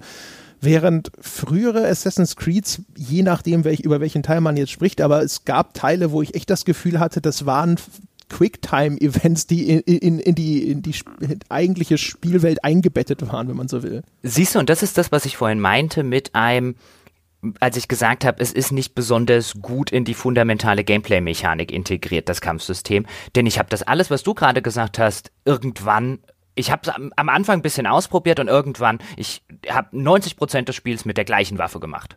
Ich habe 90 Prozent des Spiels mit dem gleichen Schild gemacht. Ich habe keine Waffen gewechselt. Ich habe den Bogen so gut wie nie benutzt. Es war nicht notwendig. Ich hatte, das mag auch daran liegen, ich hatte in der, ich hatte so zwei legendäre Vorbestellerwaffen. Die habe ich so alle fünf Levels geupgradet, weil man kann bestimmte Waffen, besondere Waffen, die kann man beim Schmied upgraden lassen. Dann werden sie auf dein aktuelles Charakterlevel hochgelevelt, machen mehr Schaden und so weiter mit denen habe ich das komplette Spiel gemacht. Ich habe nicht ein einziges Mal einen Speer oder einen Kriegshammer und so weiter benutzt und ich bin auch nie in eine Situation gekommen, außer, das ist die Ausnahme, vielleicht bei einem Bossgegner, wo ich gedacht habe, mit dem, mit der Waffe komme ich hier nicht weiter. Selbst auf dem, auf dem schwierigen Schwierigkeitsgrad, alles was da drüber liegt, war mir zu Bullet Spongy. Ich habe das einfach nicht gebraucht. Also wo ich mir dann, ich habe mir dann häufig gedacht, ihr habt so ein nettes Kampfsystem, auch wirklich mit unterschiedlichen Waffengattungen, die dann noch unterschiedliche Spezialangriffe haben. Aber wenn ich mich dazu zwingen muss, von der effektivsten Spielweise, die ich schon etabliert für mich habe, wieder runter zu wechseln, also mir das Spiel schwieriger zu machen, indem ich ausprobiere, was denn noch alles gehen könnte, wenn ich schon eine sehr, sehr effektive Spielweise etabliert habe, das finde ich halt immer ein bisschen schade. Also es, äh, dem Spiel hätte vielleicht gut getan, wenn es der, den ein oder anderen Gegner mal abseits von irgendwelchen Bossgegnern oder besonderen Gegnern gegeben hätte, bei denen ich wirklich den Eindruck hätte, äh, gehabt hätte, hier sollte ich vielleicht eine andere Waffe benutzen, weil selbst die Leute, die mit riesigen Schilden auf mich zumarschiert sind, da musste ich keine Waffe wechseln. Da war mein, mein Kurzschwert, das irgendwie noch einen Gifteffekt hatte. Dann bin ich halt hinter die gedodged und habe die von hinten umgehauen.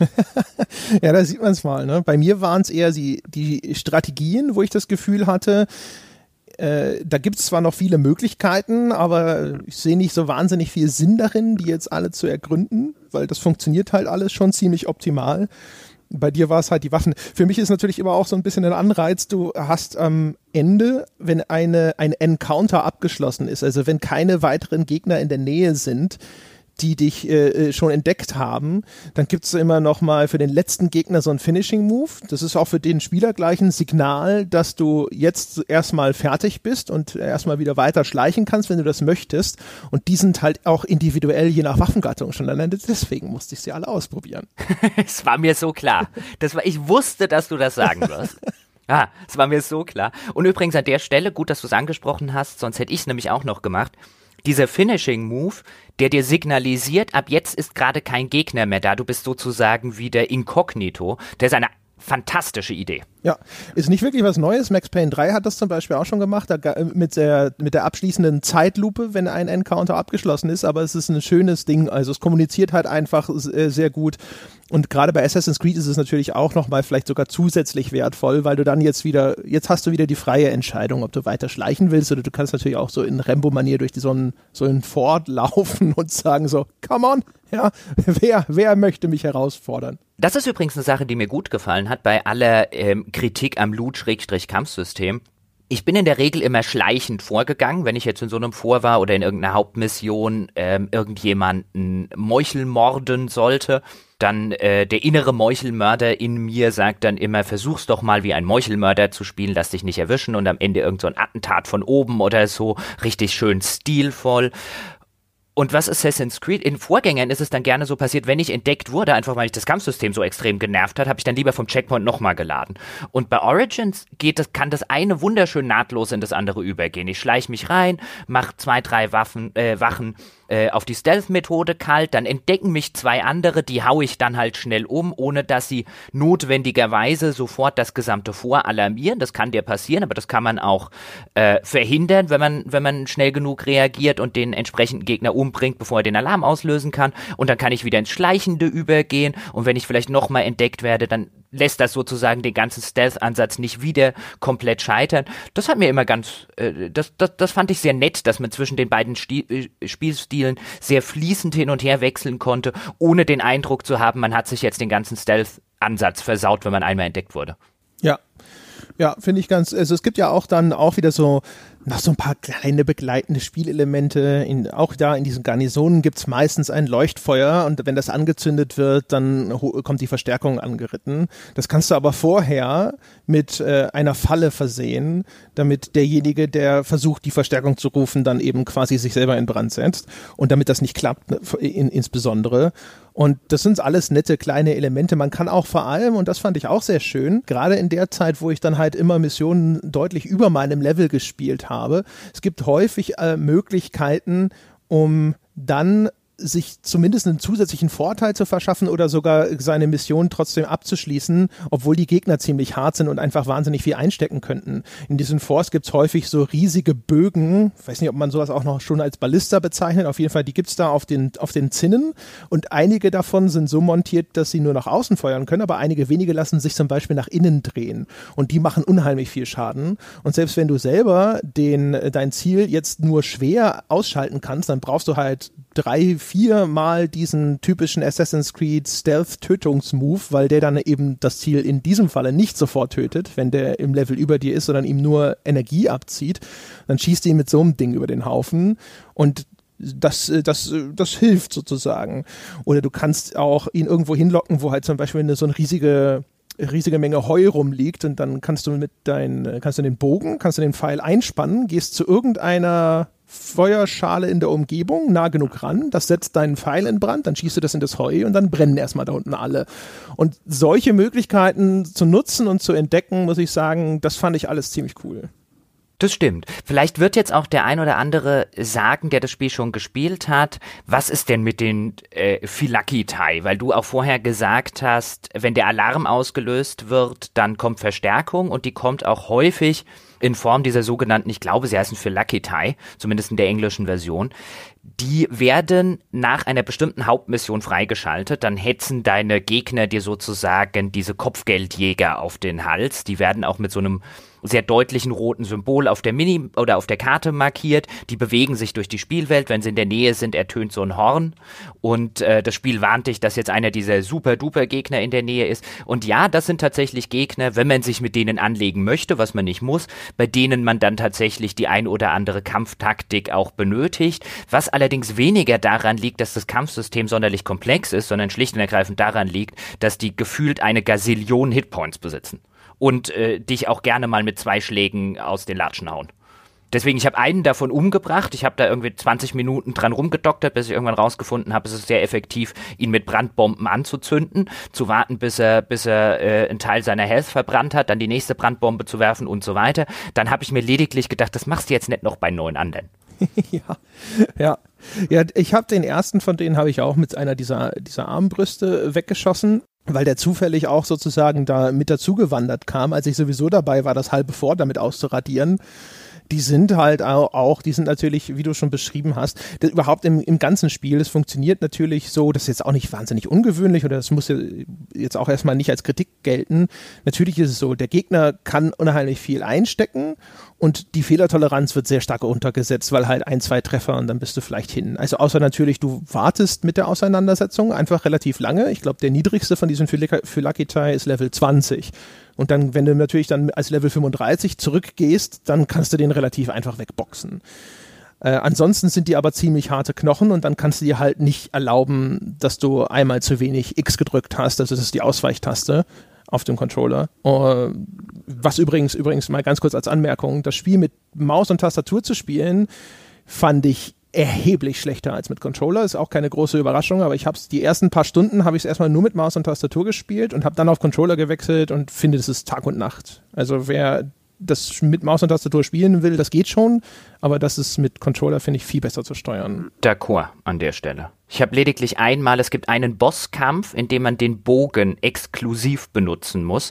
Da habe ich ganz kurz auf Maus und Tastatur zurückgestellt, weil ich einfach eine absolute Oberpfeife bin, wenn es ums Zielen mit dem Controller geht.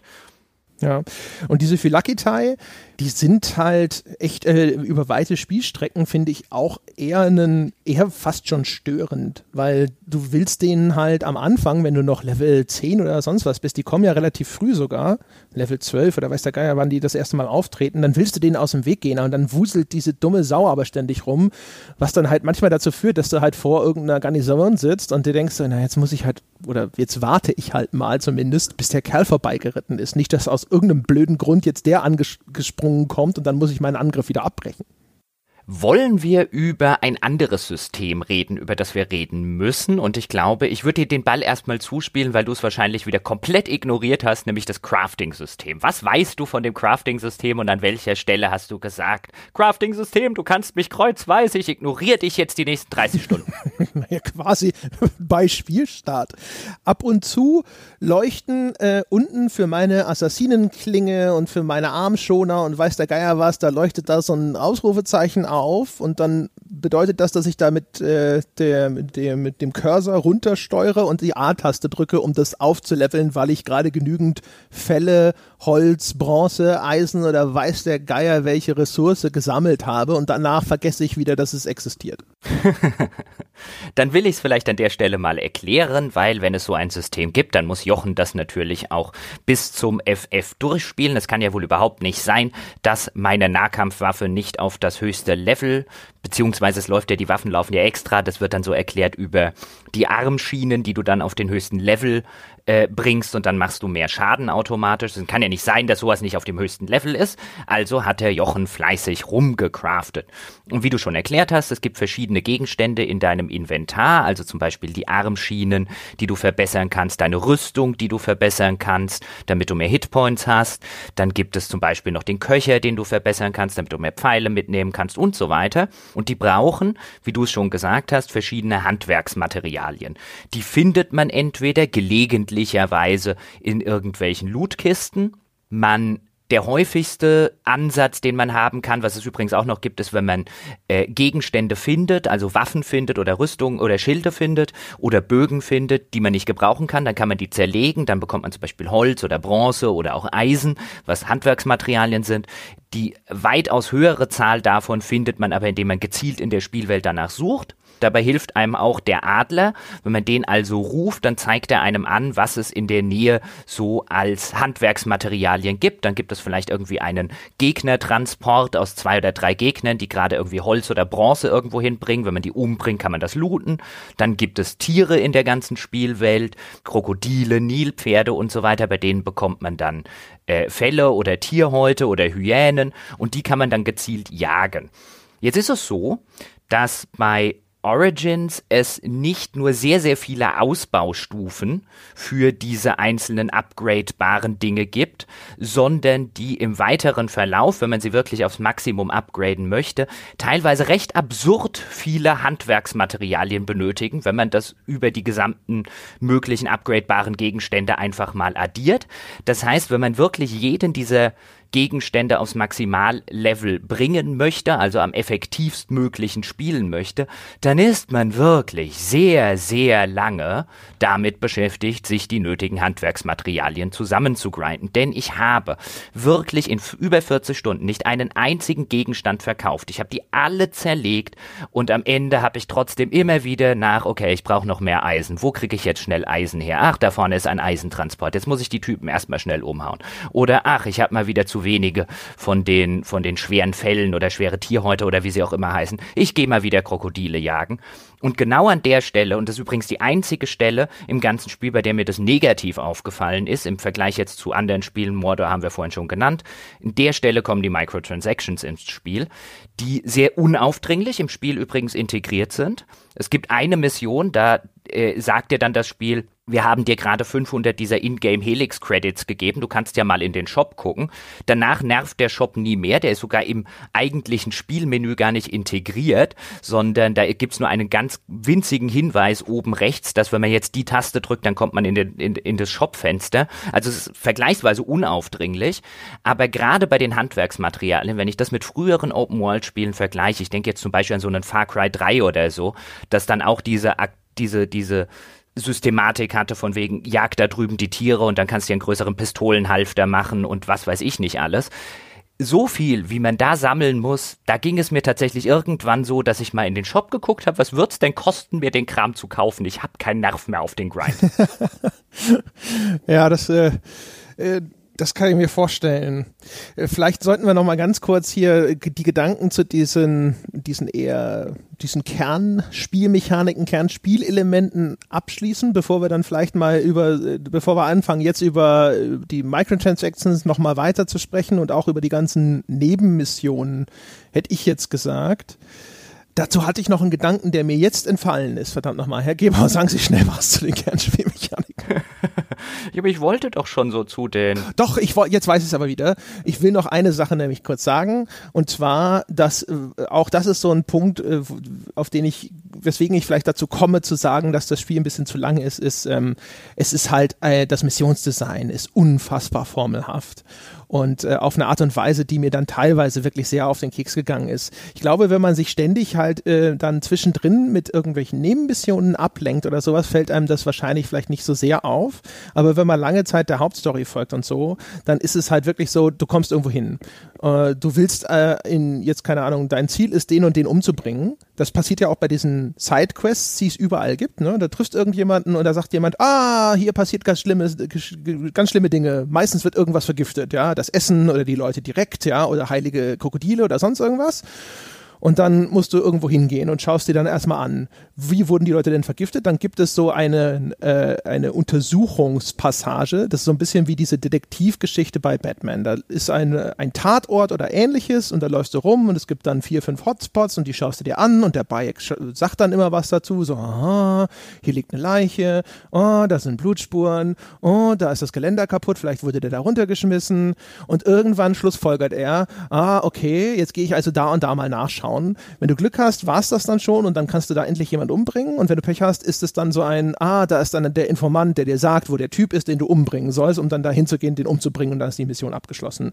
Und diese Art von Formel ist in dem Spiel wirklich allgegenwärtig und die ging mir nach hinten raus echt tierisch auf den Keks und insbesondere auch das Abfarmen von Hotspots an diesen Untersuchungspunkten. Ich dachte, dazu kommen wir dann wahrscheinlich später noch, aber wenn du es jetzt in diesem Kontext schon äh, anbringen möchtest, kann ich dir nur vollumfänglich zustimmen. Das Missionsdesign, das Questdesign ist über weite Strecken zu formelhaft und äh, zu repetitiv. Also mir ging es tatsächlich auch so, was auch sehr häufig gerne gemacht wird, neben dem, was du gerade gesagt hast, ist, geh in Außenposten XY und äh, befreie dort jemanden. Und dann hast du diese ganze, wir haben es ja vorher schon skizziert, bei der Gelegenheit kann man gleich den ganzen Außenposten mitmachen, was mich irgendwann dazu gebracht hat, erst gar keine Außenposten mehr zu machen, weil mich häufig eine Quest dann wieder zurück in den gerade schon geklärten Außenposten geschickt hat, wo natürlich alle Gegner bis auf den Commander wieder am Start waren und ich den Außenposten quasi zweimal machen durfte. Also habe ich irgendwann gesagt, nee, nee, du bleibst links liegen, am Ende kriege ich noch eine Quest, die mich dahin schickt. Und dann findet man den Typen, den man dort rausholen soll. Und ich glaube, ich habe 25 Typen rausgeholt aus, aus, diesen, aus diesen Außenposten. Und in der Regel kann der dann nicht laufen.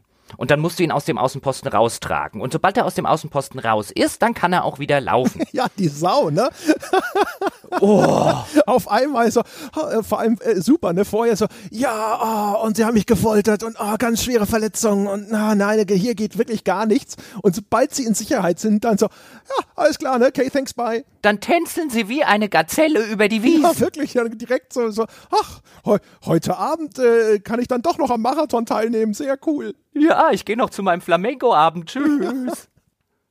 ja, das ging mir irgendwann. Ich habe irgendwann echt, ich saß davor und habe gesagt, okay, wenn die dumme Pappnase, das war irgendeine Nebenmission, ich weiß auch gar nicht mehr welche, aber irgendwann hat es mir gereicht und ich habe gedacht, okay, wenn ich da jetzt reingehe Und ich bringe jetzt die ganzen Wachen um und ich bringe den Commander um und loote den Schatz, damit ich den Außenposten noch mitgemacht habe. Und dann gehe ich zu seinem, zu seinem Käfig, wo er drin eingesperrt ist. Und wenn die dumme Sau will, dass ich ihn raustrage, dann hat sie jetzt Pech gehabt. Das ist dann der Moment, an dem der Krug zu lange an den Brunnen gegangen ist. Und was war passiert? Oh, ich kann nicht laufen. Da habe ich ihn umgebracht.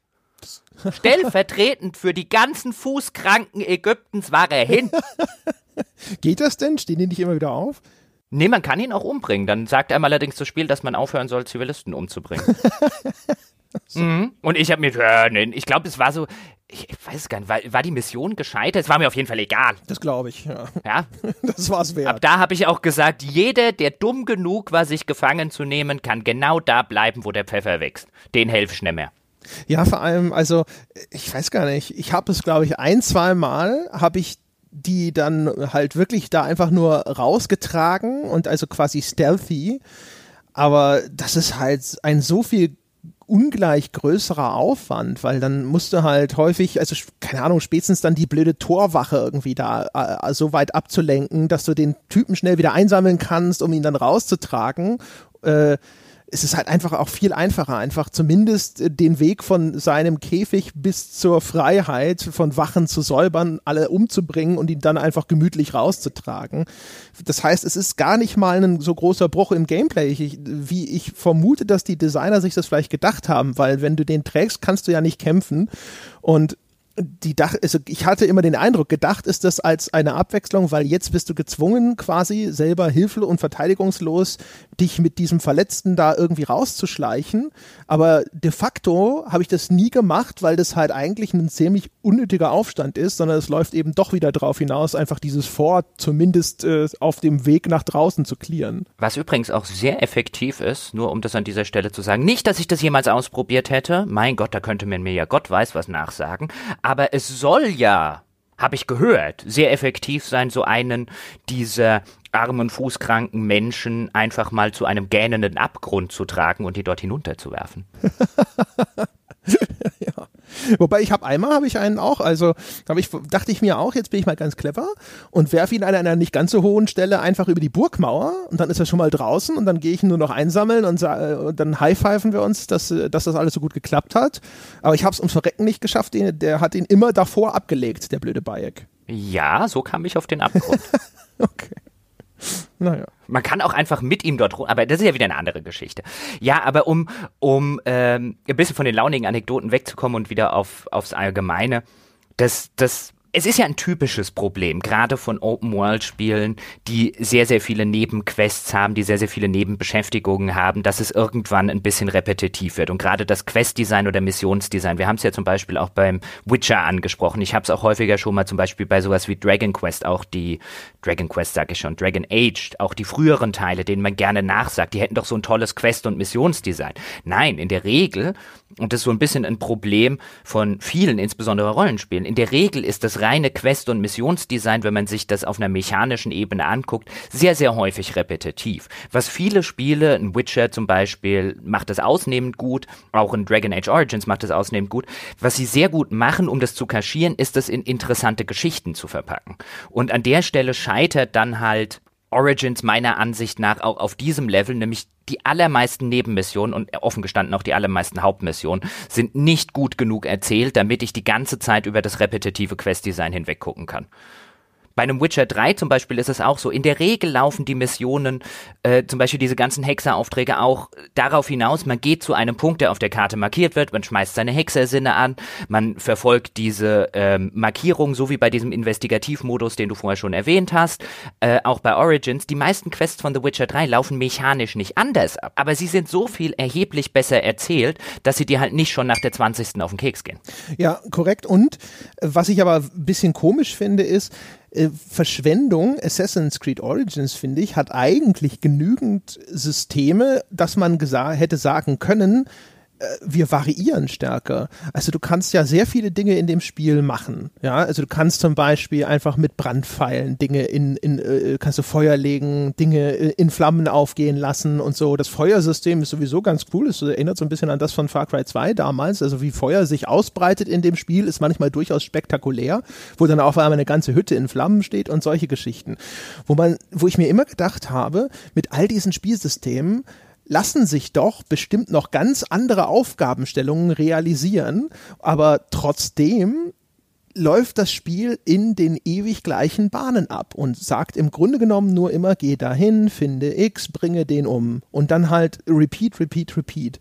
Selbst so, es, es hat ja sogar so diese Pferderennen zum Beispiel, die als separater Spielmodus quasi in so einer Arena auch noch hinter ausgefochten werden können selbst die setzt es ansonsten relativ selten ein. Also nicht, dass ich diese Pferderennen jetzt irrsinnig toll gefunden hätte und mir wünschen würde, dass es jetzt an jeder Ecke Pferderennen gäbe. Aber wie uniform das gestaltet ist, obwohl eigentlich ein viel größeres Portfolio an möglichen Mechaniken zur Verfügung stand, da kratze ich mich ein wenig am Kopf. Ja, zumal insbesondere, wenn wir das in der Hauptquest, die ja schon relativ umfangreich ist, uns angucken, würde man ja denken, nicht nur sind diese Mechaniken vorhanden, ist ja auch abseits der Hauptquest sind viele optionale Dinge, die durchaus ein bisschen mechanisch anders funktionieren. Es gibt zum Beispiel die Rätselgräber, in denen man dann teilweise Rätsel lösen muss, um ähm, kennt man ja auch aus früheren Assassin's Creed-Teilen. Und diese, das ist alles nicht in den Hauptmissionen in irgendeiner Form integriert. Auch das Pferderennen, das du gerade erwähnt hast. Man muss für diese Hauptmission nichts von diesem Pferde- beziehungsweise von diesen Streitkarrenrennen, die optional sind, machen. Das heißt, wenn man wirklich der Hauptstory folgt, so wie du das jetzt gemacht hast, oder wenn man sich wirklich nur die Hauptstory anguckt, das ist die unfassbar gleichförmig vom Missionsdesign her und auch von den ja auch von den Orten, die man dort besucht und von den Tätigkeiten, die man dort macht, obwohl es im restlichen Spiel durchaus andere Dinge gäbe, wo man sich dann einfach fragt, warum schickt mich denn eine Hauptmission nicht einfach mal zu einem von diesen Pferderennen? Warum schickt mich eine Hauptmission nicht einfach mal in eins dieser Rätselgräber? Warum macht eine Hauptmission nicht das und das und das? Was es in dem Spiel alles gibt, so ein bisschen so eine Tour durch das Spiel durch, durch die verschiedenen Spielinhalte. Nein, das muss man sich alles optional erarbeiten, was jetzt natürlich nicht verkehrt ist im Sinne von einem, dann habe ich das halt optional gemacht, aber ich glaube, glaube, eine Hauptquest wäre wesentlich abwechslungsreicher gewesen, wenn es einfach die ohnehin schon vorhandenen Orte beziehungsweise ohnehin schon vorhandenen Missionsdesign-Dinge oder, oder, oder Encounter-Designs nutzen würde, die es in dem Spiel ohnehin schon gibt. Ja. Und wie gesagt, also da, ich weiß auch gar nicht genau, mir fällt nichts ein, warum sie sich entschieden haben, das äh, so zu machen. Ähm, es gibt so zwischendrin, ich kann immer im Nachgang immer ein bisschen schwer auseinanderhalten, war das eine Haupt- oder eine Nebenmission. Ich würde fast behaupten, das meiste waren dann sogar irgendwelche Sidequests. Ähm, da gibt's ab und zu tatsächlich auch mal ganz clevere Dinge. Es gibt so Sachen, ohne jetzt zu viel zu spoilern, aber es gibt Sachen, da sind Rätsel, die die löst du dann zum Beispiel, indem du diesen Tag-Nacht-Wechsel geschickt ausnutzt. Oder äh, es gibt an, äh, manchmal auch so, so Rätselpassagen, wo du halt gucken musst, wie komme ich denn jetzt weiter? Da ist ein Regal, das kannst du normalerweise schieben. Diesmal geht das nicht. Wieso geht das nicht? Und dann siehst du, ah, ich kann jetzt einen Pfeil da quasi an diesem Regal ganz knapp vorbeischießen. Da ist so eine Tonvase, die das blockiert, und dann geht die Tonvase kaputt und dann lässt sich das schieben.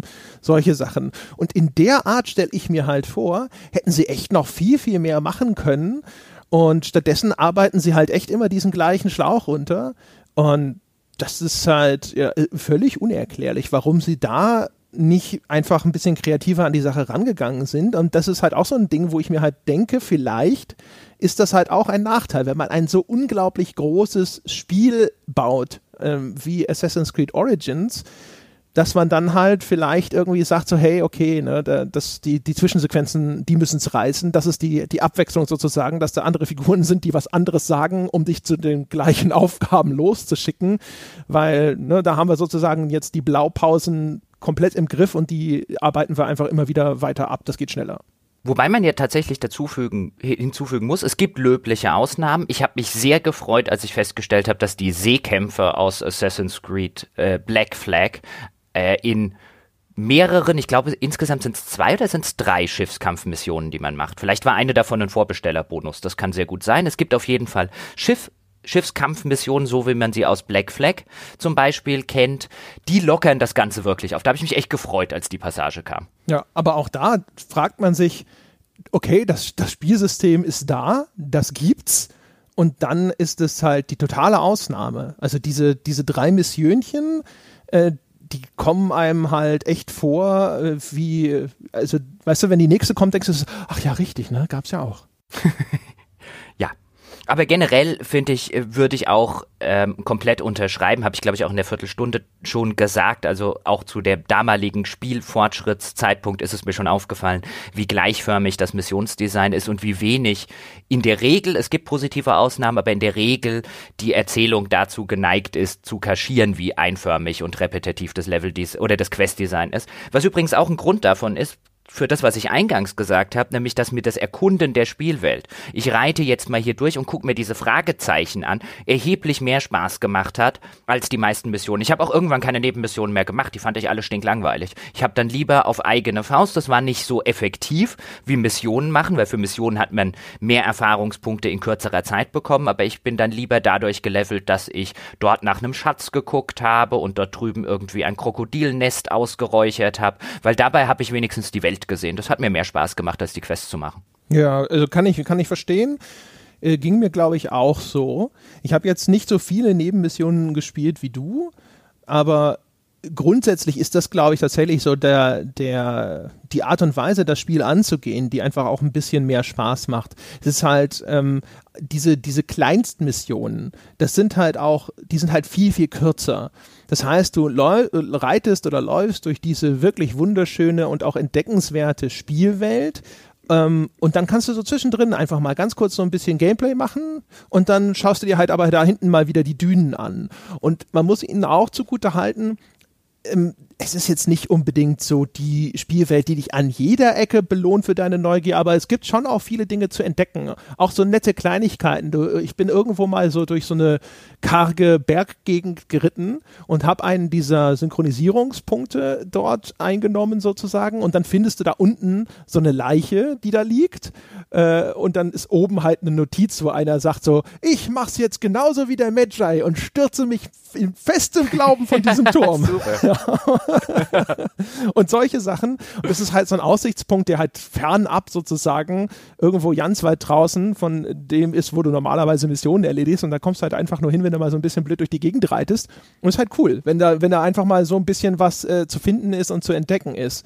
Das sind tatsächlich die Momente, wo ich echt am meisten gedacht habe. Also das ist cool, weißt du, das ist halt so liebevoll, mal da was, so, so ein kleiner kleine, kleiner Tip of the Cap, ne? Wie sagt man so, so ein kleines Nicken in Richtung Spieler, so hey, ne, wir wissen beide, du bist hier hingeritten, weil es dir gefällt, hier diese, diese Landschaft zu erkunden. Cool, ne? Wir haben ein bisschen was hier hingelegt, damit du ein bisschen Spaß dabei hast. Sowas mag ich gerne.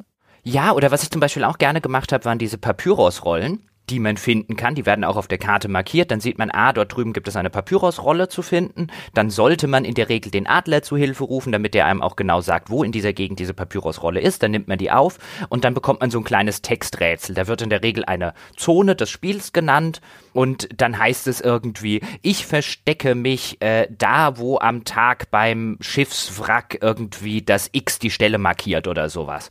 Und dann kann man ein bisschen rätseln, kann sich überlegen, warte mal, war ich da schon? Ah, das könnte da und da sein. Die sind in der Regel nicht sonderlich schwierig. Also es gab jetzt keins, bei dem ich hätte in eine Lösung reingucken müssen.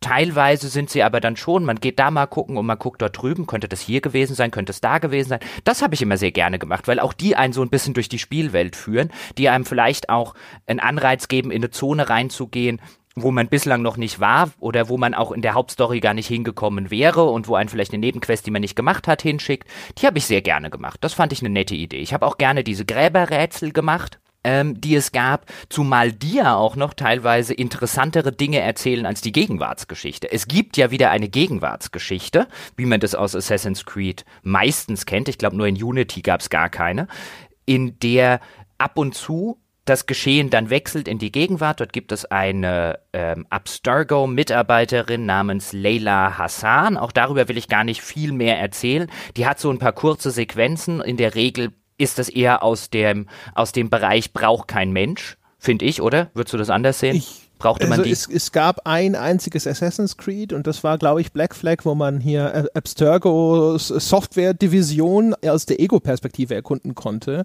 Und ansonsten hasse ich alle Gegenwarts-Storylines.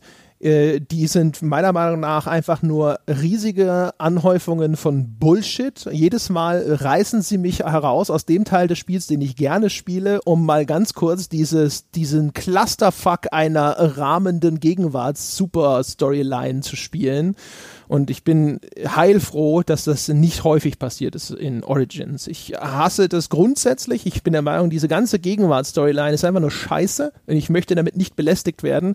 Auch der Wechsel in die Gegenwart ist meistens total unbefriedigend, weil er einfach spielerisch erheblich schlechter ist als der ganze Rest. Und von daher, das einzig Gute, was ich darüber sagen kann, ist, wie gesagt, es ist selten und meistens schnell vorbei. Ich erwähne es auch mehr oder weniger deshalb, weil ich an dieser Stelle den Leuten, die es schon spielen bzw. noch spielen wollen, den dringenden Ratschlag gebe, dass wenn sie halbwegs ein Interesse an dieser Gegenwartsgeschichte haben, sie die sogenannten Ancient Mechanisms des Spiels, die alle rein optionaler Natur sind, die finden auch in solchen, in, im Rahmen dieser äh, äh, Gräberrätsel, die es dann in Pyramiden oder so gibt, wo man so in alte äh, Pharaonengräber eindringt, ein paar Rätsel lösen muss, in der Regel, um dort durchzukommen. Dort finden die statt, denn diese Ancient Mechanisms gibt sechs oder acht, ich müsste jetzt kurz nachgucken, wie viele es im Spiel gibt, die sind für die Gegenwartsgeschichte hundertmal relevanter und entscheidender als alles, was im Rahmen der Hauptstory in dieser Gegenwartsgeschichte passiert. Die sind rein optionaler Natur, man kann die komplett verpassen. Das Spiel sagt einem auch nicht wirklich, dass es einen sehr, sehr guten Grund gäbe, die zu machen. Die sind halt einfach da. Man sollte die machen, wenn man ein Interesse an der Gegenwartsgeschichte hat. Ja, ich meine, die sind auch sonst, ne, also gerade, ich habe nur einen von diesen Ancient Mechanisms gespielt. Ich weiß nicht, sind die das alles so, da musste ich so, so, so Spiegel verschieben, um dann halt äh, das jeweils, äh, also da ist ein Lichtstrahl, der wird von mehreren Spiegeln reflektiert und einige fehlen und dann musst du die halt an der richtigen Stelle dann rausziehen das ist, das ist eine Möglichkeit, was sie auch noch gerne einsetzen, sind solche Gewichtsrätsel, also dass du mit Gewichten und Gegengewichten an Aufzügen zum Beispiel arbeiten okay. musst. Also das ist äh, immerhin dann auch nicht alles uniform, aber das ist, das ist halt eine, das ist etwas, das sonst im Spiel nicht wahnsinnig viel vorkommt. Ja, also dieses, jetzt muss ich das Ding da vielleicht mal irgendwo hinschieben oder sonst irgendwas. Und äh, es ist halt eine nette Abwechslung. Also die sind tatsächlich recht empfehlenswert insgesamt. Ich würde generell immer empfehlen, guckt euch sehr viele von den Nebensachen an, da sind teilweise, äh, teilweise auch einfach cool. Ich meine, auf die, auf die, äh, äh, die, die Geheimgänge unter der Sphinx zu entdecken oder in die, in die Grabkammern der, der Pyramiden von Gizeh zu gehen und so weiter und so fort. Das ist halt einfach cool. Ich habe das gerne gemacht. Und mich immer wieder gefragt, warum zur Hölle mich die Hauptstory da nicht hinschickt. Ja, die Hauptstory schickt dich ja sowieso. Also wenn du nur die Hauptstory gespielt hast, gibt es, glaube ich, keine Ahnung, fünf, sechs ganze Gebiete auf der Karte, die du nie betreten hast. Ich bin da echt immer so ein bisschen einfach nur anhand der Hauptstory entlang, habe mich dann in dem Gebiet gerne mal frei umgeschaut und habe dann aber hinterher erst angefangen, einfach mal so frei Schnauze noch mal groß weiter rumzureisen. Und wie gesagt, also die nicht mal die ganze Karte ist aufgedeckt, wenn man nur der, der Hauptstory folgt. Von daher ist es ja, also generell wenn, als Empfehlung. Wenn die Haupt. Genau, wenn die Hauptstory ein Fremdenführer wäre, wäre sie der schlechteste Ägypten-Fremdenführer aller ja. Zeiten. Apropos, da, das hast du auch schon in deiner Viertelstunde erwähnt, will ich aber nochmal ganz kurz auch aus meiner Perspektive nochmal besonders bekräftigen. Ich mag Assassin's Creed Origins insbesondere auch deswegen, weil äh, das alte Ägypten finde ich einerseits zwar faszinierend, aber andererseits bin ich da relativ unbeleckt. Ich weiß da nicht wahnsinnig viel drüber. Hätte mich eigentlich sehr gefreut, wenn das Spiel mir diese Zeitperiode und diese Kultur und ähnliches noch viel mehr näher gebracht hätte. Und du hattest ja in der Viertelstunde auch schon beklagt, dass es den, äh, den Kodex nicht gibt oder nicht so in dem Umfang gibt, den, äh, den es früher mal hatte, so dass man halt im Spiel solche Dinge dann vielleicht hätte wenigstens nachlesen können. Das Spiel konfrontiert mich halt ständig mit irgendwelchem Brauchtum, irgendwelchen Gottheiten und so. Und es gibt zwar in, die Welt, in der Welt verstreut immer mal Notizen mit immer ein paar Zeilen Informationen dazu, aber äh, das, das hätte ich, ich hätte es sehr viel cooler gefunden oder ich hätte mich sehr gefreut, wenn Assassin's Creed Origins mir halt einfach da noch mehr ein ja, interessantes Wissen vermittelt hätte. Und äh, äh schrecklicherweise hat es sogar einige sehr interessante Sachen als so eine Art Tooltip im, im Ladescreen untergebracht. Das ist richtig. Ich fand die Tooltips im Ladescreen meistens erheblich erhellender als alles, was du in der Spielwelt finden kannst. Ja, und ich meine, was für eine Verschwendung, oder? Ich finde es halt, was, äh, was mir jetzt auch im Laufe der Hauptstory dann aufgefallen ist, noch zusätzlich zu der Viertelstunde, die ich gemacht habe. Das Spiel setzt einerseits so ein bisschen voraus, wenn du wirklich verstehen willst, warum du dort Kleopatra hilfst und warum dann irgendwann noch Julius Caesar auftaucht und was Alexander der Große vielleicht mit dem ganzen Kram zu tun haben muss, dann, wenn du das verstehen willst, wirklich in, an, in welchem geschichtlichen Kontext du dich hier bewegst, dann musst du googeln Das Spiel sagt dir das an keiner Stelle. Nicht mal die Hauptstory gibt sich wirklich Mühe, dir diesen historischen Background in irgendeiner Form näher zu bringen, weil man kann ja natürlich auch sagen, man muss das alle, alles nicht in optionale Kodexes packen. Ein guter Historienroman zum Beispiel schafft es auch einfach über seine Erzählung, dir sehr viel historischen Background mitzugeben. Und dass Assassin's Creed Origins sich da an weder der einen noch der anderen Stelle irgendwelche Mühe gibt, das finde ich halt offen gestanden schade. Zumal ich persönlich es auch immer so super gerne mochte bei früheren Assassin's Creeds, wenn die Grenzen zwischen Geschichte und Fiktion verschwimmen und ich so ein bisschen als Spieler davor sitze und nicht weiß, okay, das ist jetzt anscheinend noch Historie, das habe ich im Kodex nachgelesen. Das, was da jetzt passiert, ist Fiktion. Dann geht die Fiktion so ein Stück weit in die Historie mit rein. Dieses Zusammenspiel, das fand ich immer total interessant und spannend, so dieses an der Grenze zum Alternate History Setting. Und diese Dimension hat halt Origins leider überhaupt nicht. Ja, und so schön ist vor allem bestimmte, äh, sag ich mal, kulturelle äh, Aspekte in dieser ganzen Spielwelt abbildet, so, so seltsam ist es dann in die Stories eingebettet. Also zum Beispiel ist diese ganze Geschichte mit der Mumifizierung, warum die gemacht wird, was für einen religiösen Hintergrund die hat, wie das funktioniert und so. Das haben sie zwar in einer relativ umfangreichen Missionskette mit drin, äh, aber ganz viele andere Sachen, wo ich mir denke, das wäre doch auch interessant gewesen, das mal darzustellen, äh, die lassen sie dann irgendwo einfach außen vor, erklären sie gar nicht. Die Leute texten dich dann halt irgendwie alle zwei Minuten äh, mit irgendeiner anderen Gottheit zu, wo du dann hinterher auch ein bisschen Schwierigkeiten hast. So ging es mir zumindest, dich jetzt zu erinnern. Hier ne, war jetzt Sobek, okay, das war das Krokodil, aber wer war Sekmet und wie, was hatte die nochmal? Und äh, ich, ich, ich stelle mir vor, dass es sehr, sehr viele faszinierende Möglichkeiten gegeben hätte, mir das Gefühl zu vermitteln, dass ich jetzt tatsächlich irgendwo in eine so, sage ich mal, frühgeschichtlich, ist es ein, als Fachbegriff vielleicht falsch, ist egal, aber so eine frühgeschichtliche Kultur einzutauchen und wirklich einen viel besseren Eindruck von dem Leben zur damaligen Zeit zu bekommen. Und das, das kriege ich, ich kriege einen besseren Eindruck, indem ich mich dort einfach umschaue, aber in der ganzen Erzählung oder sowas ist es dann meistens immer einfach nur ein Vorwand, um zu sagen, und deswegen musst du da jetzt irgendwas umbringen. Das ist halt echt bedauerlich. Zumal, was ich ja interessant finde, ist, insbesondere in den ganzen Erzählungen, ist es eine ich bleibe jetzt auch mal bei dem frühgeschichtlich, der ist wahrscheinlich historisch gesehen falsch, der Begriff, aber ich bleib da jetzt auch mal. Du befindest dich in dieser frühgeschichtlichen Welt und alle Leute, die sich in dieser Welt bewegen, kommen aus dem 20. Jahrhundert oder aus dem 21. Jahrhundert.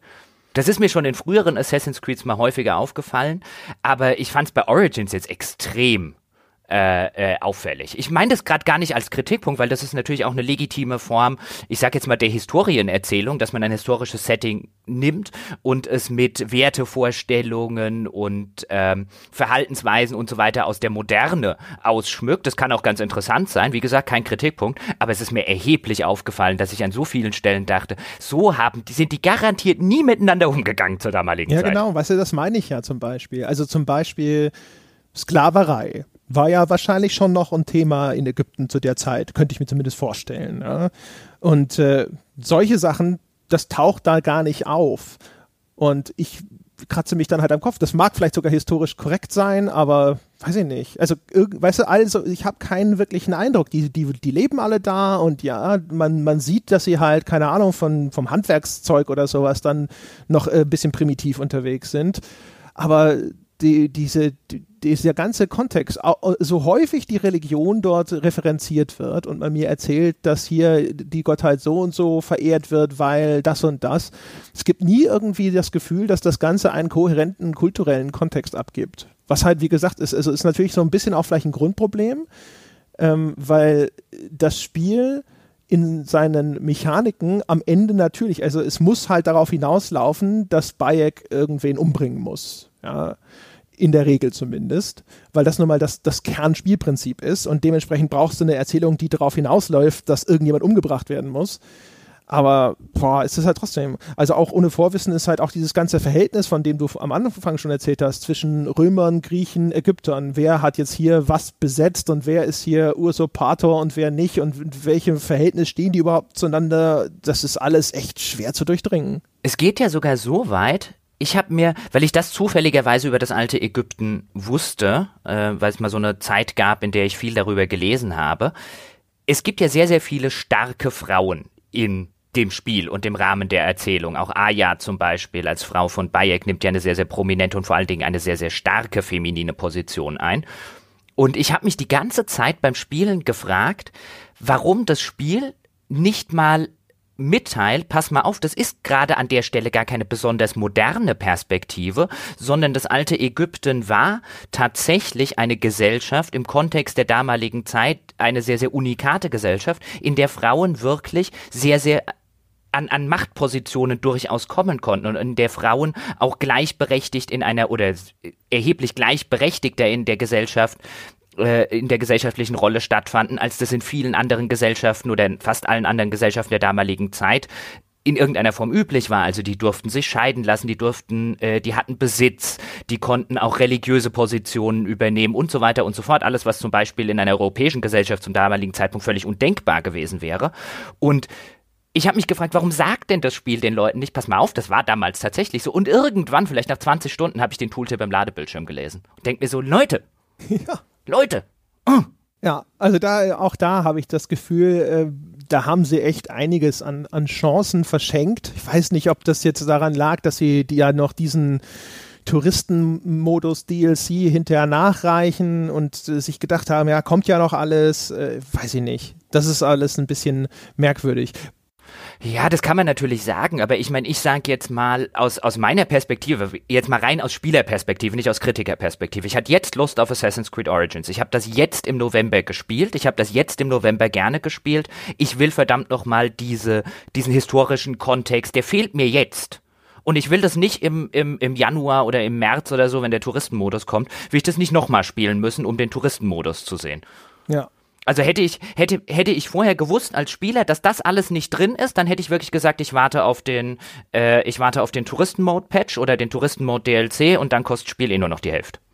Ja, ja, sehe ich äh, ähnlich. Also das ist sowieso legitimerweise dann auch was, was man, also zumindest für den Leuten, für die Leute, die, die an sowas Interesse haben, ist es wahrscheinlich auch eine durchaus legitime Empfehlung in der Hinsicht. Aber nochmal, noch e-, eine Sache noch, nämlich genau zu dieser Darstellung von, von, von Frauen in dem Spiel. Insbesondere, du hast es ja eingangs schon angesprochen, dass es da im Rahmen der Assassin's Creed-Serie ja durchaus auch den ein oder anderen Shitstorm gab, wie damals zum Beispiel bei Unity, wo es gehießen hat, warum kann man denn keine weibliche Assassine spielen und so weiter. Dadurch, dass die Serie schon so ein bisschen erfahren Erfahrung hat mit den aktuellen gesellschaftlichen Diskussionen, die sich auch rund um diese Computer- und Videospiele drehen, verstehe ich halt nun wirklich nicht, warum man eben den es kann ja legitimerweise, wenn man mit dem alten Ägypten nicht vertraut ist, sondern so wirklich nur ein, ein etwas rudimentäreres äh, Historienverständnis hat und einfach denkt, okay, keine Ahnung, vor 2000 Jahren gab es wahrscheinlich äh, keine Gleichberechtigung der Geschlechter in irgendeiner Form und ja, in den aller, allermeisten Gesellschaftsformen der damaligen Zeit gab es das nicht. Es gab Ausnahmen, wie eben das alte Ägypten, dass einem das Spiel das dann nicht sagt, weil ich kann mir durchaus vorstellen, dass der ein oder andere ewig Gestrige jetzt so davor sitzt und eben sagt, jetzt äh, krieg wirklich wieder den ganzen, den ganzen Feminismus hier äh, die Kehle runtergeschoben von diesen, von diesen schlimmen Social Justice äh, äh, Warrior Spieleentwicklern und so weiter und so fort. Und wo man da hätte so schön sagen können, das war so. Wobei man schon, ist ganz ulkig, ne? Also dafür, dass Assassin's Creed ja eigentlich, ihr sei jeher so einen, so ein, äh, wir sind übrigens eigentlich total unpolitisch, äh, Disclaimer vorneweg einblendet ist es ja schon äh, gefühlt trotzdem wieder ein äh, einigermaßen politisches Spiel. Also einmal auch, finde ich, ist, ich habe das Gefühl, dass äh, Aya doch als betonte, prominente, starke Frauenfigur in dem Spiel existiert, wogegen es nichts einzuwenden gibt, aber das einfach nur mal so als Feststellung.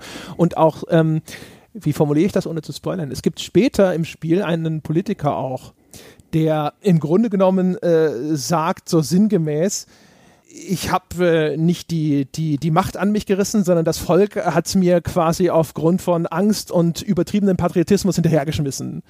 Was ich, weiß ich nicht, ob es dafür ein historisches Zitat gibt, sozusagen. Ich glaube nicht. Und wo ich das Gefühl habe, ähm, leben wir in einer Zeit, so mit Trump und auch mit den aktuellen Diskussionen oder sowas, wo Spieler auf einmal viel eher bereit sind, politisch zu werden ist das so eine, so eine Gemengelage. Erstens hat sich das Medium vielleicht einfach ein bisschen emanzipiert, aber auf der anderen Seite haben wir aktuell einfach so eine äh, politisch-soziale Konstellation, wo es einfach ein paar Themen gibt, wo erstens äh, Spieleentwickler auch nicht mehr an sich halten können und politische Botschaften wie auch immer subtil in ihre Spiele einbringen und die auch, wo auch vielleicht sozusagen die Verteilung, die äh, moralische gut-böse Verteilung so eindeutig ist, dass sie sich das eher trauen oder der Publisher sich das eher traut? Das kann gut sein. Das ist übrigens auch eine der Stellen gewesen, wo ich mich gefreut hätte, wenn ich historischen Background bekommen habe. Bei der Diskussion mit diesem Politiker, ich formuliere es jetzt auch absichtlich vage, um nicht zu spoilern, der ja auch mehr oder weniger darauf hinweist, so ein, du hast ja schon gesagt, ähm, nein, nein, nicht ich wollte Diktator werden, die Leute wollten mich zum Diktator machen. Soll ich dieses Geschenk etwa ablehnen, dass da die Menschen von mir, dass mir die Menschen freiwillig gegeben haben? Ich habe mich da auch so ein bisschen an so, an so Trumps und Co. erinnert gefühlt. Und das war so eine der Stellen, wo ich mir gewünscht hätte, dass mir das Spiel vielleicht ein bisschen historischen Background gibt, insofern, dass ich weiß, hat er das tatsächlich gesagt oder ist das jetzt so ein bisschen die moderne Interpretation? Wobei natürlich, wenn er, wenn er das nicht gesagt hat, müsste das Spiel an der Stelle wahrscheinlich zugeben, dass es politisch sein möchte. Und das will es anscheinend nicht. Nicht so richtig. Nee, natürlich nicht. Natürlich nicht. Das sollen vielleicht, also wenn es jetzt so intendiert war, sollen das dann vielleicht die Leute, die es rein interpretieren können. Das ist dann so ein bisschen, ja, ja, so, so, so à la wie, keine Ahnung, wie Kevin Spacey äh, in, ähm, na, wie heißt doch gleich, in House of Cards, so I couldn't possibly comment. so sitzt dann der Spieleentwickler da, wobei bei Kevin Spacey ist ja jetzt auch wieder eine ganz andere Geschichte. So, so war es nicht gemeint. will wahrscheinlich auch da das Gleiche sagen. Ähm, äh, reden wir noch mal ganz kurz vielleicht noch äh, abschließend über die Microtransactions. Ah, ja, reden wir über die Microtransactions. Da müssen wir gar nicht so viele Worte, glaube ich, darüber verlieren und keinen, äh, im Gegensatz zu Schatten des Krieges oder so, hier nicht ganz die ganz große Keule in irgendeiner Form rauspacken. Ich habe es ja schon erwähnt, das einzige Mal, wo ich wo mich das Spiel drauf gestoßen hat, ist, wenn es mir Credits schenkt und dann habe ich auch was gekauft von den von den Credits, wenn ich das schon geschenkt bekommen habe und danach habe ich diesen Ingame Shop und dann konnte man diesen Ingame Shop auch wirklich ignorieren, außer habe das Beispiel ja schon genannt, beim Crafting hat es mich dann mal kurz in den Fingern gejuckt. Ich habe es natürlich nicht gemacht und habe mir die Scheiße selbst zusammengegrindet, aber ich finde, da merkt man schon im Vergleich zu früheren Spielen, dass das schon mit dem Gedanken des Echtgeld-Shops im Hinterkopf designt wurde. Ja, also äh, zu der Art und Weise, wie das integriert ist im Spiel, da stimme ich dir zu. Ich finde es relativ unaufdringlich. Ähm, ich hatte ehrlich gesagt nie großen Bedarf, das äh, in irgendeiner Form zu nutzen. Das wurde mir auch nicht ständig unter die Nase gerieben und so. Insoweit in der Hinsicht, sage ich mal, abgesehen von meiner grundlegenden Ablehnung von äh, Lootboxen und Microtransactions in Vollpreisspielen in dieser Art zumindest, äh, gibt es da nicht wahnsinnig viel dran zu kritteln. Es gibt aber, in, sag mal, ich sag mal, es gibt ein paar interessante Beobachtungen dazu. Äh, erstens natürlich ein Riesenskandal, ja, dass Lootbox-Verkäufe jetzt zu Kinderarbeit gemacht wurden in Assassin's Creed Origins, ja. Das ist ja mal echt unverschämt. Da schickt man auch noch den kleinen Jungen los, um die Lootboxen zu verkaufen. Äh, wobei, wobei man da sagen muss, ganz kurz zur Erklärung, es gibt einen Händler im Spiel, der ist ein kleiner Junge, der mit Raritäten handelt und der verkauft auch Lootboxen, halt eine Box, in der ein zufälliger legendärer Gegenstand äh, drin ist oder ein epischer, ich weiß es nicht mehr.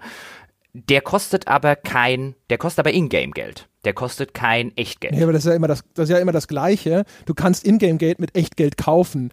Ja. Ne? Also im Grunde genommen. Ja, natürlich. Du kannst die Lootbox auch mit Ingame-Währung kaufen, aber du kannst natürlich auch die, die Ingame-Währung mit Echtgeld kaufen. Was aber die erste interessante Beobachtung ist, weil die Füchse von Ubisoft, ich habe nämlich tatsächlich im Vorfeld Artikel gesehen, die mit der Headline unterwegs waren, man kann keine Lootbox mit Echtgeld kaufen.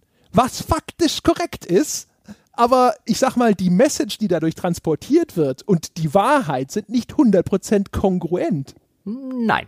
Also wenn du sagst, es ist faktisch korrekt, könnte man auch sagen, dass es faktisch inkorrekt ist. Ich glaube, man kann einfach beide Varianten verargumentieren, weil man kann sie ja offen sichtlich mit Ingame-Währung kaufen, indem man, also mit, mit Echtgeld kaufen, indem man Ingame-Währung Du kannst ja nicht direkt mit Echtgeld kaufen. Du kannst nicht Lootboxen mit Echtgeld kaufen. Du kannst Ingame-Währung mit Echtgeld kaufen und mit der Ingame-Währung kannst du dann Lootboxen kaufen. Aber ne, so würde Ubisoft, also äh, da sieht man mal sozusagen, ja, äh, äh ich weiß auch nicht, also ist eigentlich absurd und keine Ahnung, ob das tatsächlich der Kniff war, aber das ist das Ergebnis. Da kann ich auch nur so ein bisschen mit dem Kopf schütteln. Und auch eine ganz interessante Beobachtung, finde ich, ist, endgültig scheint sich jetzt äh, so ein bisschen rauszukristallisieren, mal sehen, wie lange dieser Trend anhält, aber dass dieses MMO diese MMO-Struktur sich anscheinend zu etablieren scheint. Denn auch Assassin's Creed Origins nach Ende der Hauptstory hat auf einmal ein Endgame, inklusive zeitlich limitierter großer Boss-Events, also die sogenannten Trial of the Gods, wo riesige, starke Bossgegner, jeweils jetzt, also der erste war eine Woche, ich nehme an, das wird bei den anderen auch so sein, für eine Woche zur Verfügung stehen und wo man auch einfach äh, entweder halt sehr viel, da muss halt eine alte Frau lange für stricken, ne, um dann die Ausrüstung zu haben und äh, die Figur auf dem Level zu haben, um so einen Boss-Encounter zu schaffen. Oder vielleicht Leute eben zu motivieren, zu sagen, ah, der läuft nur noch eine Woche, ah, ich habe nicht die Zeit, mir das zusammen zu grinden, gebe ich vielleicht ein bisschen Geld aus. Was ich ja auch interessant fand, ist, weil du ja schon gesagt hast, man kann echt Geld, äh, man kann mit echt Geld die Ingame-Währung kaufen bei früheren Assassin's Creed war es durch die Bank weg so, dass wenn ich gegen Ende der Hauptstory war, ich nicht mehr wusste, wohin mit meiner Ingame-Währung. Es gab nichts mehr, was ich hätte kaufen können. Ich erinnere mich zum Beispiel an Assassin's Creed 2 ist eins dieser Beispiele, wo man ja dann diese Villa ausbauen kann und dann bekommt man in regelmäßigen Abständen alle 15 Minuten bekommt man einen Geldbetrag. Je weiter die Villa ausgebaut ist, desto mehr Geld gibt es. Und äh, irgendwann, du weißt nicht mehr, wohin mit deinem Geld. Dann ist auch wirklich diese, diese Schatztruhe, in der das Geld dann gelagert wird, die ist auch irgendwann voll und es gibt einfach nichts mehr zu kaufen. Ähm, du kannst mit deinem ganzen Geld nichts mehr machen. Das war früher bei Assassin's Creed Spielen durch die Bank weg absolut üblich im Endgame. In diesem Spiel ist es so, dass es immer was gibt, was du mit Geld kaufen kannst und es so ist, dass du nicht genug hast, um alles zu kaufen. Also das erste Assassin's Creed Spiel, bei dem ich tatsächlich unter Geldmangel gelitten habe, ist das Assassin's Creed Spiel, das mehr Geld verkaufen will. Hm, Zufall? Ja, Ne? Ein mhm. Schelm, wer Böses dabei denkt. Also das ist ja auch so ein Ding, äh, gab Interviews vorab, in dem dann die Entwickler gesagt haben, ja, wir haben ja äh, gesehen, dass es Leute gibt, die jetzt im Spiel so darauf spielen, dass sie das Geld minmaxen und das ist ja eine äh, wirklich eine valide Art, unser Spiel zu spielen und deswegen haben wir jetzt hier Reda, den Lootbox-Verkäufer eingeführt, weil dann haben die Leute, die halt so auf Kohlemaximierung spielen, ne, da haben sie was, wo sie ihr Geld ausgeben können in diese kleine Lotterie und was Cooles kriegen können. Ich auch gedacht habe, so, ah, also das ist bestenfalls eine Halbwahrheit, liebe Freunde. Und äh, genauso ist es halt, also bei Assassin's Creed Origins ist es halt so, wenn wir immer drüber sprechen, welchen Einfluss hatte denn das ganze Lootbox Microtransaction Gekröse auf das Game Design?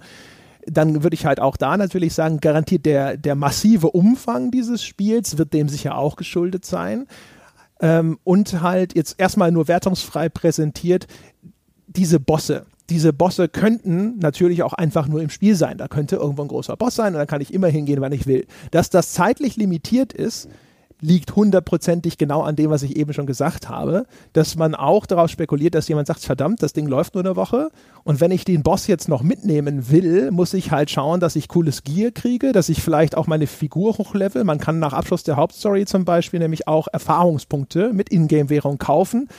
Also kann ich quasi, indem ich viel Ingame-Währung kaufe, meine Figur auch hochleveln. Würde mich auch nicht überraschen, wenn nachfolgende Boss-Events immer höhere Spielerlevel voraussetzen um sowas vielleicht aufrechtzuerhalten. Könnte sein. Vielleicht noch ganz kurz zur Erklärung, was ich vorher gesagt habe, dieses irgendwann gegen Ende des Spiels oder im letzten Drittel schwimmt man in Geld und es gibt nichts mehr zu kaufen. Das ist ja kein gutes Game Design. Das ist eher schlechtes Game Design beziehungsweise schlechtes Balancing. Deswegen hat mir die Auswirkung bei Origins, dass ich tatsächlich überlegen muss, was ich mit meinem Geld mache, weil ich nie in so viel schwimme, dass ich einfach blind alles kaufen kann. Das gefällt mir erheblich viel besser als das davor. Also in dem Sinne hat für mich sogar diese, ähm, diese Mikrotransaktion sogar zu einem besseren Gameplay geführt, nämlich es macht mir einfach mehr Spaß, wenn ich mit meinem Geld haushalten muss und dann auch tatsächlich denke, oh, jetzt habe ich mir was Tolles gekauft und das war auch wirklich wertvoll und nicht so ein, naja gut, jetzt sind irgendwie drei Prozent von meinen Milliarden, die ich eh nicht ausgeben kann, weg. Aber ich glaube nicht, dass man, dass man anständig verargumentieren könnte, dass das nicht geschuldet ist, in dem Fall vielleicht sogar ein für mich zumindest positiver Aspekt, den Mikrotransaktionen. Ja, also man muss ja halt auch wieder mal sagen, ja, die ganze Zeit je, weiß, also umgekehrt, jetzt geht's auf einmal, wo man sich schon denkt, okay, also die ganze Zeit war es eher so ein I don't give a fuck, ja, dann habt ihr halt am, am Ende zu viel Geld. So, aber oh, jetzt habe ich eine Möglichkeit gefunden, die das in mehr, mehr echte Kohle für mich umzumünzen und auf einmal findet man Wege, sozusagen Dinge einzubauen, für die der Spieler vielleicht sinnhafterweise Geld ausgeben kann, damit diese Situation nicht eintritt. Genau, auf ein, auf einmal findet man Wege, Loot anständig zu balancen. Ja, hm, auf einmal Warum nur? Ja. Ja, geht ja, geht ja. Was ich übrigens zu den optionalen Bossen, also falls jetzt jemand sagt, warum redet ihr nicht über diese optionalen Bosse? Es gibt ja auch im Spiel Level 40 äh, Bosse, ähm, so Geheimbosse, die man noch freischalten kann. Jetzt glaube ich sogar ohne diese Weekly Challenges, die dann online irgendwie stattfinden. Das sind Elefantenbosse. Und ich will keine Elefanten umbringen. Es gibt in der Hauptstory gibt es genau einen. Gibt genau zwei. Echt? Zwei. Es gibt Ich zwei. einen Elefanten umgebracht. Du hast auch zwei Elefanten zwei. umgebracht. Ich will nur nicht spoilern. Ach so, ja gut, ja, ja, stimmt, das sind zwei. Mhm. Und da geht es mir übrigens wie bei Black Flag war das, glaube ich, bei der bei dem Walharpunieren. Ich mache das nicht gerne. Ich bringe nicht gerne Elefanten um. Deswegen habe ich diese Level 40 Elefantenbosse danach links liegen lassen. Ja, das geht mir auch so äh, in beiden Fällen und vor allem aber auch, ich habe den einen Elefantenboss gespielt und das war ehrlich gesagt, es war keine Herausforderung, es war nur unglaublich langwierig und ich hatte kein Interesse daran, diesen Bosskampf zu wiederholen mit einem Elefanten, der am Ende noch mehr verträgt. Der hat mir so leid getan. Ich bin halt die ganze Zeit so quasi um ihn getänzelt und habe ihm in die, in die Beine gehauen und dann hat er so blutüberströmte Beine am Ende gehabt. Der arme Elefant. Ja, das ist echt. Das wollte ich nicht. Ich, bin- ich habe deswegen ja auch, also es, man, es gibt ja auch immer die Möglichkeit, dann halt zu jagen, also da in dem Fall für so Crafting-Materialien und sowas. Und das, auch das, das mache ich alles in der Regel nicht und wenn dann eher ungern. Weil bei, bei Krokodilen und selbst bei Nilpferden, ich weiß nicht, ich mag Elefanten.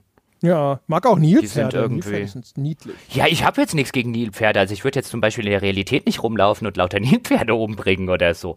Aber ich weiß nicht, Elefanten waren da noch, keine Ahnung. Vielleicht bin ich da auch einfach, ist da, ist da meine, meine, meine tierethische Moral nicht ganz kongruent, aber die Elefanten umbringen, das hat mir, hat mich wirklich Überwindung gekostet im Rahmen der Story. Ich habe sogar immer versucht, diese Elefantenreiter abzuschießen, aber das geht nicht. Das Spiel zwingt dich dazu, dass du den Elefanten umbringst. Ja, das wollte ich auch. Wollte auch den Reiter erschießen. Aber naja. Und du bist also Nilpferdrassist, halten wir fest.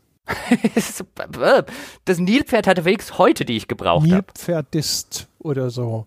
Wir finden schon noch einen Begriff, der entsprechend ja, die, diese Abgründe tatsächlich einfängt. Und apropos Abgründe, äh, wollen wir die, dann so langsam Richtung Wertschätzung schreiten? Ja, lass uns schreiten.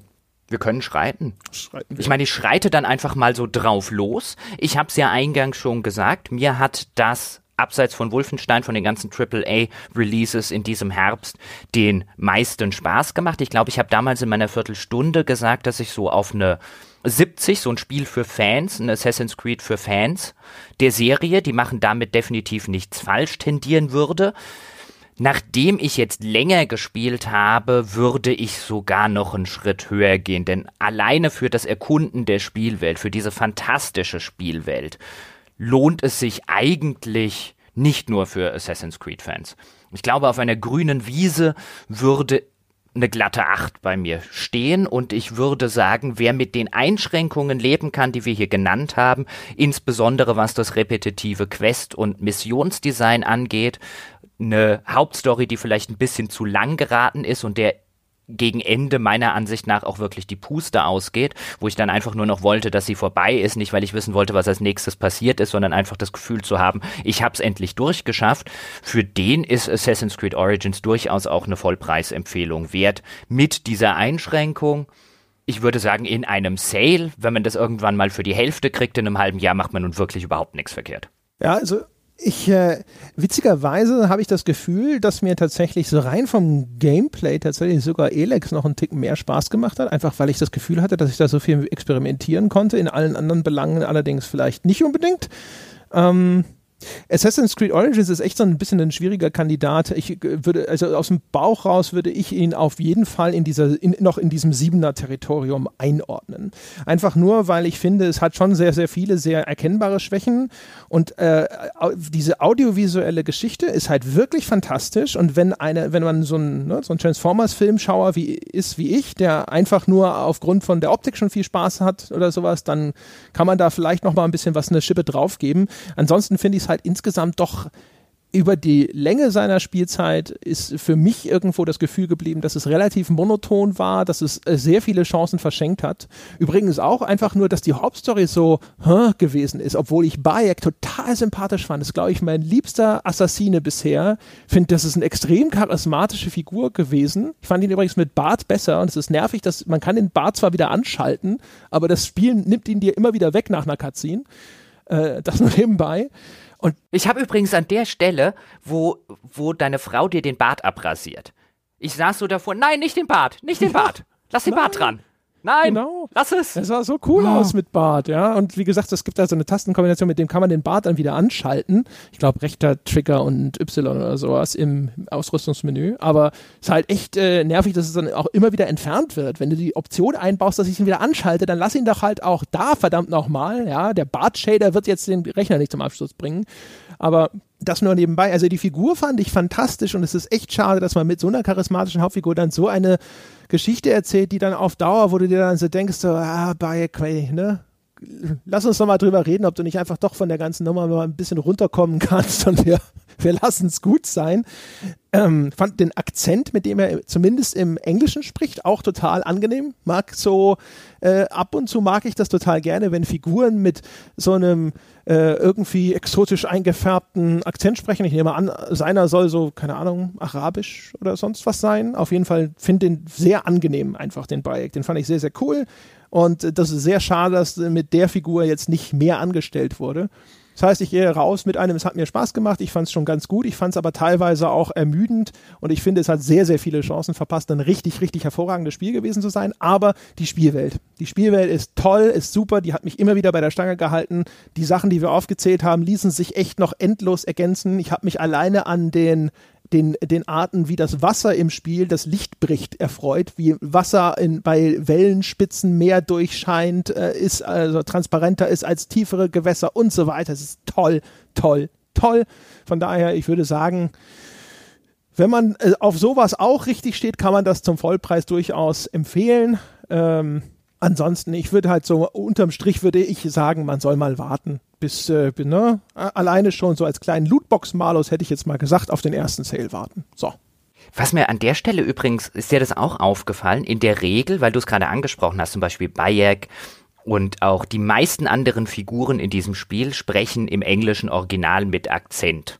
Da könnte man jetzt auch drüber diskutieren, inwiefern ist das notwendig, äh, reißt es nicht eher aus der Immersion so ein bisschen raus, weil es den Finger darauf legt, dass die eigentlich eine andere Sprache sprechen müsste. Das ist eine Diskussion, die man irgendwann vielleicht mal in einem breiteren Rahmen führen könnte, inwiefern diese Akzente da ähm, gut oder schlecht sind. Aber ausgerechnet Cleopatra redet die ganze Zeit in einem perfekten London English. Und das, also diese, diese Diskrepanz, die ganze Zeit reden sie mit einem durchaus hörbaren Akzent, alle Figuren, und dann die, die Pharaonin, äh, die war anscheinend mal in der Zwischenzeit in London äh, ungefähr auch 2000 Jahre später. Ja, auch die, auch bei diesen Priestern äh, in den Tempeln ist es ein bisschen ein unausgewogeneres Bild. Ja, da hast du auch das Gefühl, das ist nicht ganz kohärent. Der eine spricht mal ein bisschen mehr, ein bisschen weniger mit Akzent und das ist auch nicht unbedingt immer der gleiche. Äh, was ich aber zum Beispiel auch finde, ich mag es zum Beispiel, das äh, könnte man den Leuten über 40 Stunden als Ubisoft nicht zumuten. Persönlich mag ich es zum Beispiel immer sehr gerne, wenn Filme äh, einfach diese, diese Originalsprachen mit Untertiteln verwenden, selbst wenn es nur so rekonstruiert ist, wie diese Sprache geklungen hat. Also Mel Gibson hat ja in seiner Passion Christi die Leute da alle noch römisch und hebräisch sprechen lassen, wo man nicht mal genau weiß teilweise, wie die, wie die Leute damals wirklich gesprochen haben, fand es aber trotzdem irgendwie total faszinierend. Sowas höre ich immer wieder gerne. Mir ist schon klar, dass man das für so ein Mainstream-Produkt nicht fordern kann. Aber umgekehrt, ab und zu sagen Leute in Assassin's Creed Origins Dinge in, in etwas, das vermutlich ägyptisch sein soll. Und es klingt immer beschissen. Es klingt wie vom Blatt abgelesen, wenn die Kinder dann auf der Straße, weißt du, Hede, Nui, bla, irgendwas rufen, ist immer ganz, ganz, ganz, ganz furchtbar gestelzt in der Art und Weise. Also, weißt du, selbst wenn man eine Sprache nicht versteht, dann hat man ja ab und zu ein Gefühl dafür, ob eine Aussprache irgendwie flüssig und organisch klingt und das tut sie eigentlich nie. Ich habe mich eh immer gefragt, ich meine, ich stecke jetzt nicht so extrem tief in dem Lore von Assassin's Creed äh, drin, auch wenn ich die ganzen Teile gespielt habe. Deswegen, man mag mich korrigieren, wenn ich mich irre, wenn ich das an irgendeiner Detailszene übersehen habe. Aber das zieht sich ja so ein bisschen wie ein roter Faden durch die ganzen Spiele durch. Auch bei Unity im, im Original wurde dann mit so einem französischen Akzent gesprochen oder in äh, Ezio mit so seinem leicht italienisch angehauchten Akzent man könnte ja innerhalb dieses Lores mit dem Animus, in dem man sich dann reinbewegt, man könnte da ja so ein bisschen, ähm, man könnte da ja eine, eine Lore-Erklärung dafür finden, warum die nicht in ihrer Sprache reden. Aber ich überlege mir dann immer, was gibt es für eine Erklärung dafür, dass sie offensichtlich Englisch reden, aber mit einem Akzent? Das ist halt so ein, was ist so ein Pet Peeve. Macht das Spiel nicht schlechter oder so, aber jedes Mal fällt es mir wieder auf. ja, wobei mir ist es halt echt lieber, als wenn sie nur Englisch reden. Nee, dann hätte ich lieber nur Englisch. Oder ich hätte gern die Originalsprache mit Untertiteln, auch wenn ich durchaus verstehe, dass da einige aufs Dach gehen würden, die halt sagen würden, 40 Stunden Altägyptisch will ich nicht hören. Ja, wie gesagt, also das wäre mir auch am liebsten, aber das, äh, ja, das kann man, glaube ich, nicht realistischerweise verlangen zumindest. Naja, kommen wir zum Spoiler-Teil, würde ich sagen meine Damen und Herren, Sie wissen, mhm. jetzt wird es ernst, wenn Sie vorhaben, Assassin's Creed Origins irgendwann vielleicht noch zu kaufen, zu spielen oder was auch immer und Sie nicht gespoilert werden wollen, dann ist das der Moment, wo Sie schnell den Stopp-Button drücken. Von hier ab übernehmen wir keinerlei Haftung mehr, falls Sie gespoilert werden, wie Sie in Ihrem Leben noch nicht gespoilert wurden. Richtig, richtig. Wobei ich glaube, das wird der kleinste Spoiler-Teil, würde ich jetzt mal schätzen, den wir bislang hatten in diesen Spoiler-Teilen. Denn so viel gibt's gar nicht zu spoilern. Denn, wir haben es ja vorher schon angedeutet, die Geschichte von Assassin's Creed Origins dreht sich darum, dass man in der Gestalt von Bayek den Mörder seines Sohnes finden möchte. Der wird am Anfang in so einer rituellen Szene umgebracht, beziehungsweise man bringt ihn ja sogar selber um. Ähm, Versehentlich. Oder? Versehentlich, genau. Aber es gibt offensichtlich schon die Mörder des Sohnes, die, äh, die Masken alle tragen und deswegen man nicht weiß, wer jetzt tatsächlich da der Rädelsführer in diesem rituellen Mob gewesen ist. Und Bayek jagt im Laufe des Spiels halt den Mördern seines Sohnes nach. Und letztlich ist die Struktur der Geschichte ja immer ein, das ist er, das ist der, der deinen Sohn umgebracht hat. Und dann kommt irgendwie raus, nee, das war er doch nicht. Er hing schon mit dem im Bunde und ist Teil dieses, äh, dieser Verschwörung, aber er war es doch nicht. Das solltest den nächsten musst du jetzt umbringen. Und dann gehst du dahin und bringst den nächsten um und dann heißt, ach, der war es auch nicht. Es gibt dann noch eine Reihe Oberverschwörer oben drüber und dann bringst du die um und dann heißt, ach, die waren es auch nicht. Es gibt übrigens noch mehr davon. Das ist so ein bisschen die Struktur der ganzen Geschichte, bis man am Ende tatsächlich auf den kommt, der den Sohn umgebracht hat. Ja, ganz genau. Äh, das ist, äh, und vor allem, da gibt es immer noch sogar die, die, Zwischenstufe, ne? Ah, der war doch nur ein kleines Rad im Getriebe, der und der war dafür verantwortlich, aber wir wissen nicht, wer er wirklich ist. Das heißt, dann gehst du irgendwo hin, ja, um herauszufinden, wer der ist. Und dann weißt du, ah, es ist der und der. Äh, wo könnte der wohl sein? Und dann gehst du zu jemandem, der dir sagen kann, wo der ist und findest raus, wo der ist und machst dafür eine Mission. Und dann sagen sie dir, wo er ist. Und dann gehst du hin und bringst ihn um, um dann zu erfahren, dass es vielleicht doch nicht so richtig der Mörder gewesen ist und wenn, wenn es der Mörder war, dann aber eigentlich nur im Auftrag von jemand anderem. Genau. Aber äh, du bist uns ja noch die Theorie schuldig, äh, warum Aya die eigentliche Hauptfigur von Assassin's Creed Origins ist, Jochen. Bitte. Weil sie die erste Assassinin ist in der Geschichte des, äh, des Lores von Assassin's Creed. Also vielleicht sollten wir ganz kurz erklären, vielleicht magst du das machen, bevor ich meine Theorie jetzt auswälze, was das Ende von Assassin's Creed Origins ist. Ja.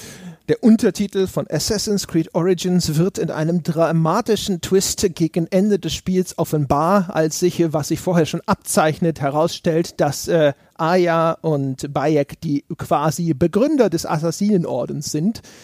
Und äh, da gibt es auch vorher schon Szenen, wo äh, dann Bayek auf einmal sagt so, ja, und äh, jetzt, wir, ne, wir werden gegen alle Tyrannen kämpfen mit unserer Bruderschaft. Und dann fällt dieses Wort der Brotherhood im Englischen und man ahnt schon so, ha, okay, ich weiß, worauf das hinausläuft.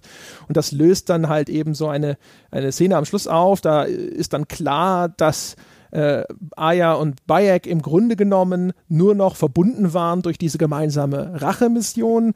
Einigermaßen glaubwürdig erklärt, dass sie halt sagen, so hey, äh, wenn wir einander sehen, erinnern wir uns nur daran, was mit unserem Kind passiert ist. Das sind Geschichten, wo überlebende Eltern, die deren Beziehung äh, nach dem Tod eines Kindes in die Brüche gegangen sind, das hat man schon öfter mal lesen können. Insofern ist das einigermaßen glaubwürdig, zumindest, ähm, sag ich mal, von dem, vom Inhaltlichen her.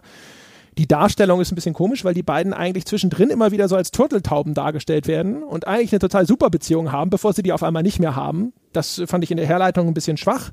Naja, und auf jeden Fall treffen sie sich noch ein letztes Mal bei Sonnenuntergang am Strand, ja, und dann wird eigentlich klar, alles klar, wir gründen jetzt diesen Assassinenorden. Das sind die Anfänge, die Origins der Assassinen und sogar die Herkunft von dem Assassin, Assassinensymbol wird erklärt, weil nämlich der Bayek so einen so, ich glaube, so einen Horusschädel, ja, so einen, einen Totenschädel eines Vogels, den reißt er sich von, den von der Kleidung, ursprünglich ein Insignium seiner Station als Magi und wirft den in den Sand und nachdem die Aya den aufhebt, hinterlässt er als Abdruck dieses typische Assassin's Creed-Symbol. Das war ein bisschen peinlich.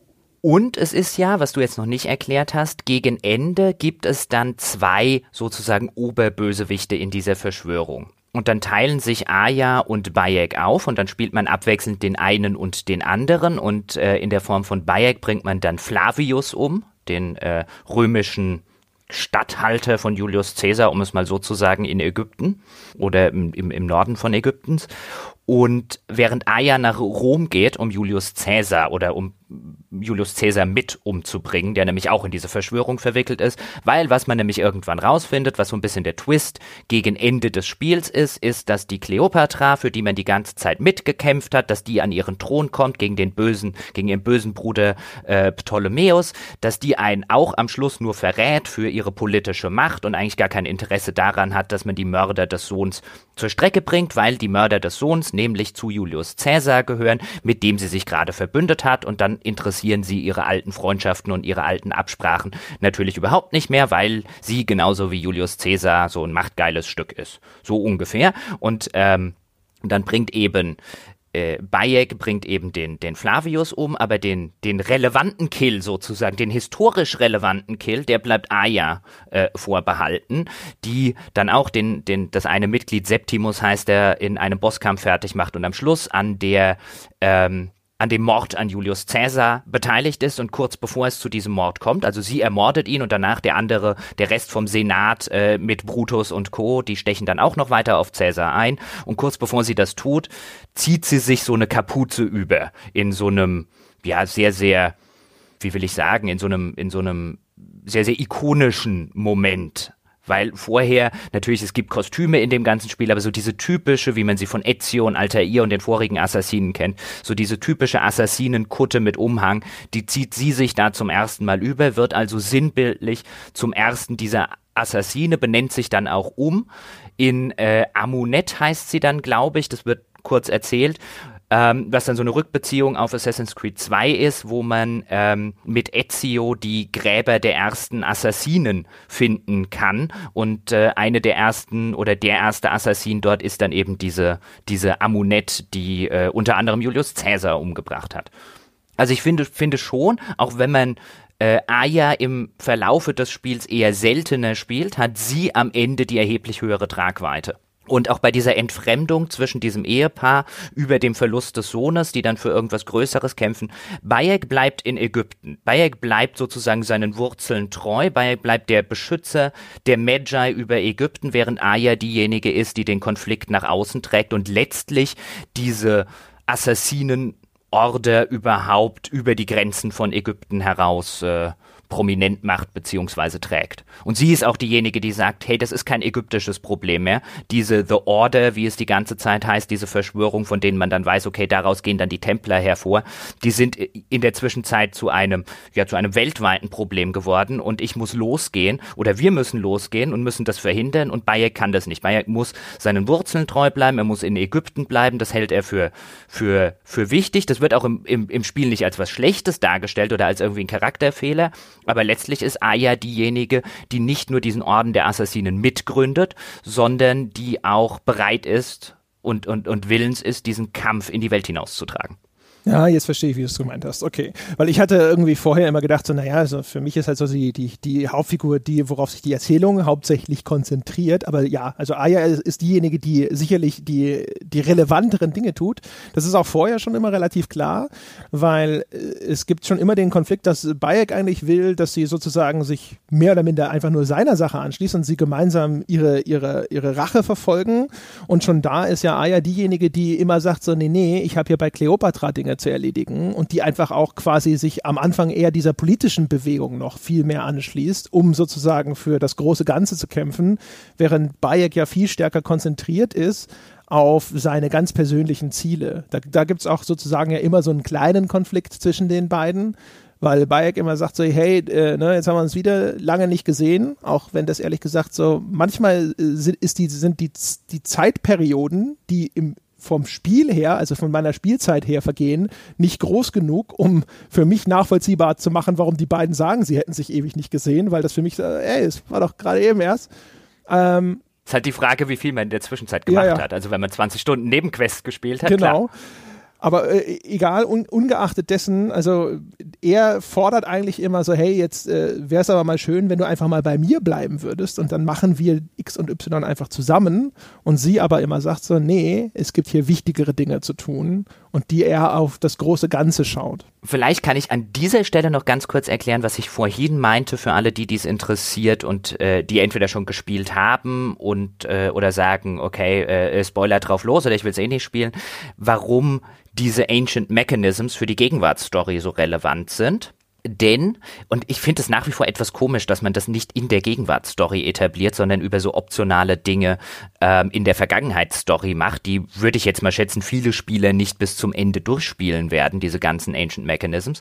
Denn was dort rauskommt, wir erinnern uns in früheren Assassin's Creed Teilen, insbesondere von Assassin's Creed 1 bis Assassin's Creed 3 in der Desmond-Geschichte, die ja viele Leute, du inklusive, nicht sonderlich leiden konntest kam es ja dann bei Assassin's Creed 3 zu dem Abschluss, dass Desmond den äh, bevorstehenden Weltuntergang äh, wo so zu Sonnenexplosionsgeschichten und so weiter gekommen wäre, mit Hilfe dieser ersten Zivilisation, die da immer wieder Tipps gegeben hat, die anscheinend irgendwann mal auf der Erde existierte und dann untergegangen ist, eine weit fortgeschrittene Zivilisation, die diesen Weltuntergang hat kommen sehen und dann den Assassinen in Gestalt von Desmond dabei geholfen hat, während die Templer durch ihre Korrumpiertheit eher dafür gesorgt hätten, dass es zu diesem Weltuntergang kommt. Das ist so ein bisschen der Desmond-Handlungsbogen und am Schluss schafft es dann Desmond, diesen drohenden Weltuntergang abzuwenden. Danach plätscherte die Gegenwartsstory von Assassin's Creed immer so ein bisschen vor sich hin und man wusste nicht so ganz, in welche Richtung sich das entwickelt. Das hat sich auch nie mehr so ein neuer Desmond rausgebildet. Man hatte immer so den Eindruck, die sind halt da, weil man sie jetzt braucht. Und jetzt mit Layla habe ich zum ersten Mal wieder den Eindruck gehabt, sie etablieren wieder A, einen neuen Gegenwartscharakter, der uns jetzt sehr wahrscheinlich die nächsten Spiele lang begleiten wird. Und sie etablieren auch wieder eine Gegenwartsstory, allerdings, wie gesagt, komischerweise in optionalen Nebenmissionen.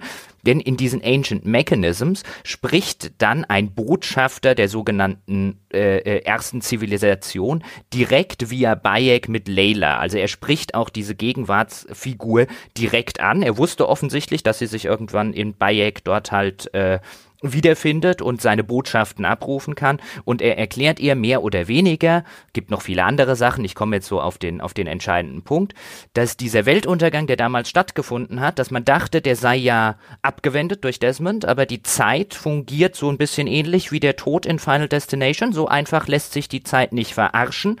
Deswegen ist jetzt anscheinend Weltuntergang wieder dick auf dem Programm und die einzige, die das verhindern kann, ist Layla wie gesagt, warum sie das irgendwo in optionalen Missionen verstecken und nicht einfach in eine ansonsten stinklangweilige Gegenwartsgeschichte packen, I have no idea. Kommt wahrscheinlich dann äh, als DLC, ja, und äh, das ist nur schon mal ein bisschen Foreshadowing für die Leute, die sich jetzt schon so richtig interessieren. Das wird dann hinterher nochmal alles schön aufgewärmt, ja, vorgekaut und dann direkt von der, wie Stange sagen würde, von der liebenden Vogelmutter in deinen Mund gewürgt.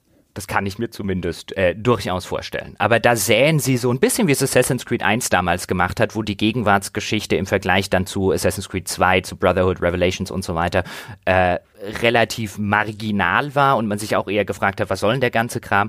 So ähnlich scheinen sie es jetzt mit dem Prequel, Schrägstrich Sequel, dann auch wieder machen zu wollen, indem sie am Anfang erstmal diese so ein paar Samen säen, die sie dann vielleicht später ernten wollen. Aber ich habe zum ersten Mal seit Assassin's Creed 3 den Eindruck, sie versuchen wieder eine Gegenwartsfigur zu etablieren über mehrere Spiele hinweg mit einem eigenen Handlungsbogen. Wie das am Ende ausgeht, wieder eine andere Geschichte. Ich kann nur hoffen, dass sie, und äh, zumindest der Eindruck bleibt bestehen, dass sie eingesehen haben, dass äh, dieser ganze Gegenwarts-Schnickschnack bislang alles ziemlicher Käse war, den es zu minimieren gilt. Ja, das ist halt, das, der Wert dieser Gegenwarts-Storyline mit dem Animus ist, dass sie jedes Mal wild durch die Epochen springen können und jedes Assassin's Creed einfach dadurch ein völlig anderes Setting haben kann.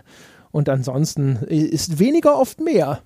Ich fand die, ich fand die Gegenwartsgeschichten, insbesondere den Handlungsbogen mit Desmond prinzipiell nicht scheiße. Der war zu wirr erzählt und sie haben es zu wenig geschafft, Desmond in irgendeiner Form als sympathische Figur zu etablieren. Aber der eigentliche erzählerische Handlungsbogen, wo man sich dann noch so ein bisschen bei so Erich von Däniken-Theorien und so weiter bezieht, wenn der gut erzählt worden wäre. Ich fand, das war weniger ein Problem, dass es eine Gegenwartsstory gibt. Es war ein Problem, dass die Gegenwartsstory im Vergleich zu der Vergangenheitsstory erheblich schlechter erzählt war den, gegen den eigentlichen Handlungsbogen beziehungsweise die Existenz einer guten Gegenwartsgeschichte habe ich nichts. Ja, weiß nicht, aber du, äh, du mochtest ja auch diese Verschwörungstheorie-Geschichten. Äh, bei mir äh, tut dann immer sofort mein Gehirn weh, wenn sie dann anfangen, da die, mit diesem ganzen Zeug rumzukäsen von äh, irgendwelchen unterseeischen Geräuschen, die dann auf einmal in Verbindung gebracht werden mit dem Assassin's Creed-Universum und seiner Mythologie. Ja, toll. Oh, Alb alberne Verschwörungstheorien sind fantastisch. Fantastisch. Ja, also ich, ich, muss mal wieder, muss mal wieder bei der, muss mal wieder bei den Hohl, Hohlerde-Leuten. ja. Muss mal wieder nachlesen. Oder bei den Flacherde-Leuten. Ja. Das ist immer so die Frage, über was macht man sich jetzt so ein bisschen lustig. Ich finde das toll. Insbesondere, wenn die mit irgendwelchen historischen Ereignissen in, in Verbindung gebracht werden. Das ist super. Ja, ja, weiß nicht. Also wenn, wenn man sich darüber äh, lustig macht, sich das anzuschauen, an was für Dinge Leute glauben können und wie sie das dann legitimieren und sowas. Ich habe ja erzählt, ich hatte neulich erst ein Buch, das so ein bisschen Strukturanalyse macht bei Verschwörungstheorien. Sowas finde ich interessant. Aber bei Assassin's Creed versuchen sie das dann irgendwo ja sozusagen in ihrer Fiktion auf einmal zu tatsächlichen Phänomenen zu erklären, ja, nur ein bisschen umgedeutet, so dass es passt. Und das ist irgendwas, weiß ich nicht, ist halt einfach eine Geschmackssache. Ich denke mir immer so, oh Gott, das ist einfach nur Bullshit, Bullshit, Bullshit. Und ja, aber ungeachtet dessen, zumindest in der Art und Weise, wie sie es bislang immer präsentiert haben, war es einfach nur ja, strunzdoof, langweilig. Naja, egal.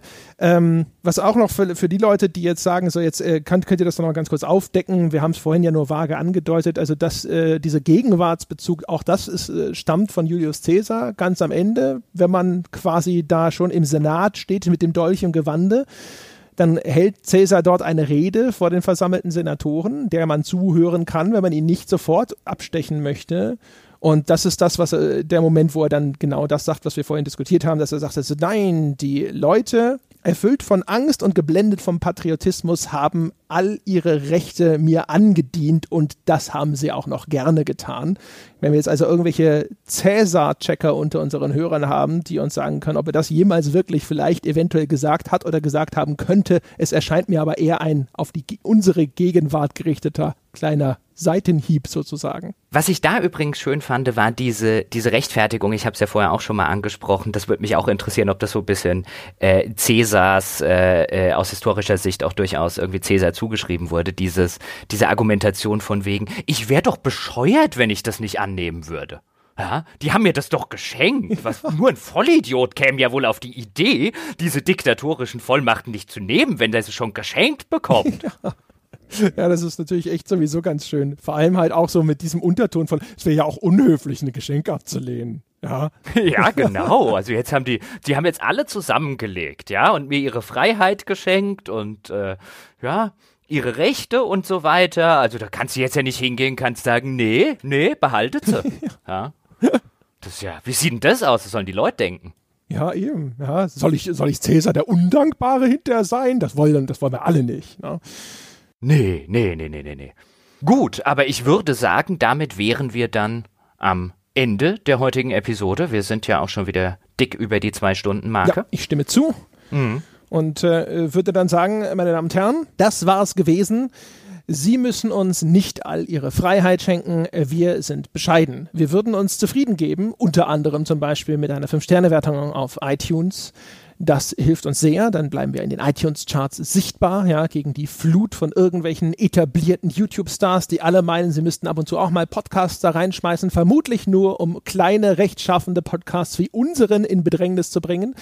Und äh, außerdem könnten sie uns natürlich auch sehr helfen, wenn sie uns sozusagen äh, einen kleinen ne, cäsarischen Anteil geben würden. Sie müssen uns nicht unbedingt ihren Zehnt überweisen, uns reichen 5 Dollar und dann kriegen sie im Gegenzug schon unser gesamtes Angebot an spielejournalistischen Inhalten jeden Monat etliche Stunden, Dutzende von, Vor von Zusatzformaten, die ihnen zu Füßen liegen für einen winzigen Betrag im direkten Vergleich. Geben Sie sich einen Ruck und schauen Sie mal nach. Unter gamespodcast.de finden Sie alle Infos und unter patreon.com slash auf ein Bier können Sie direkt los loslegen.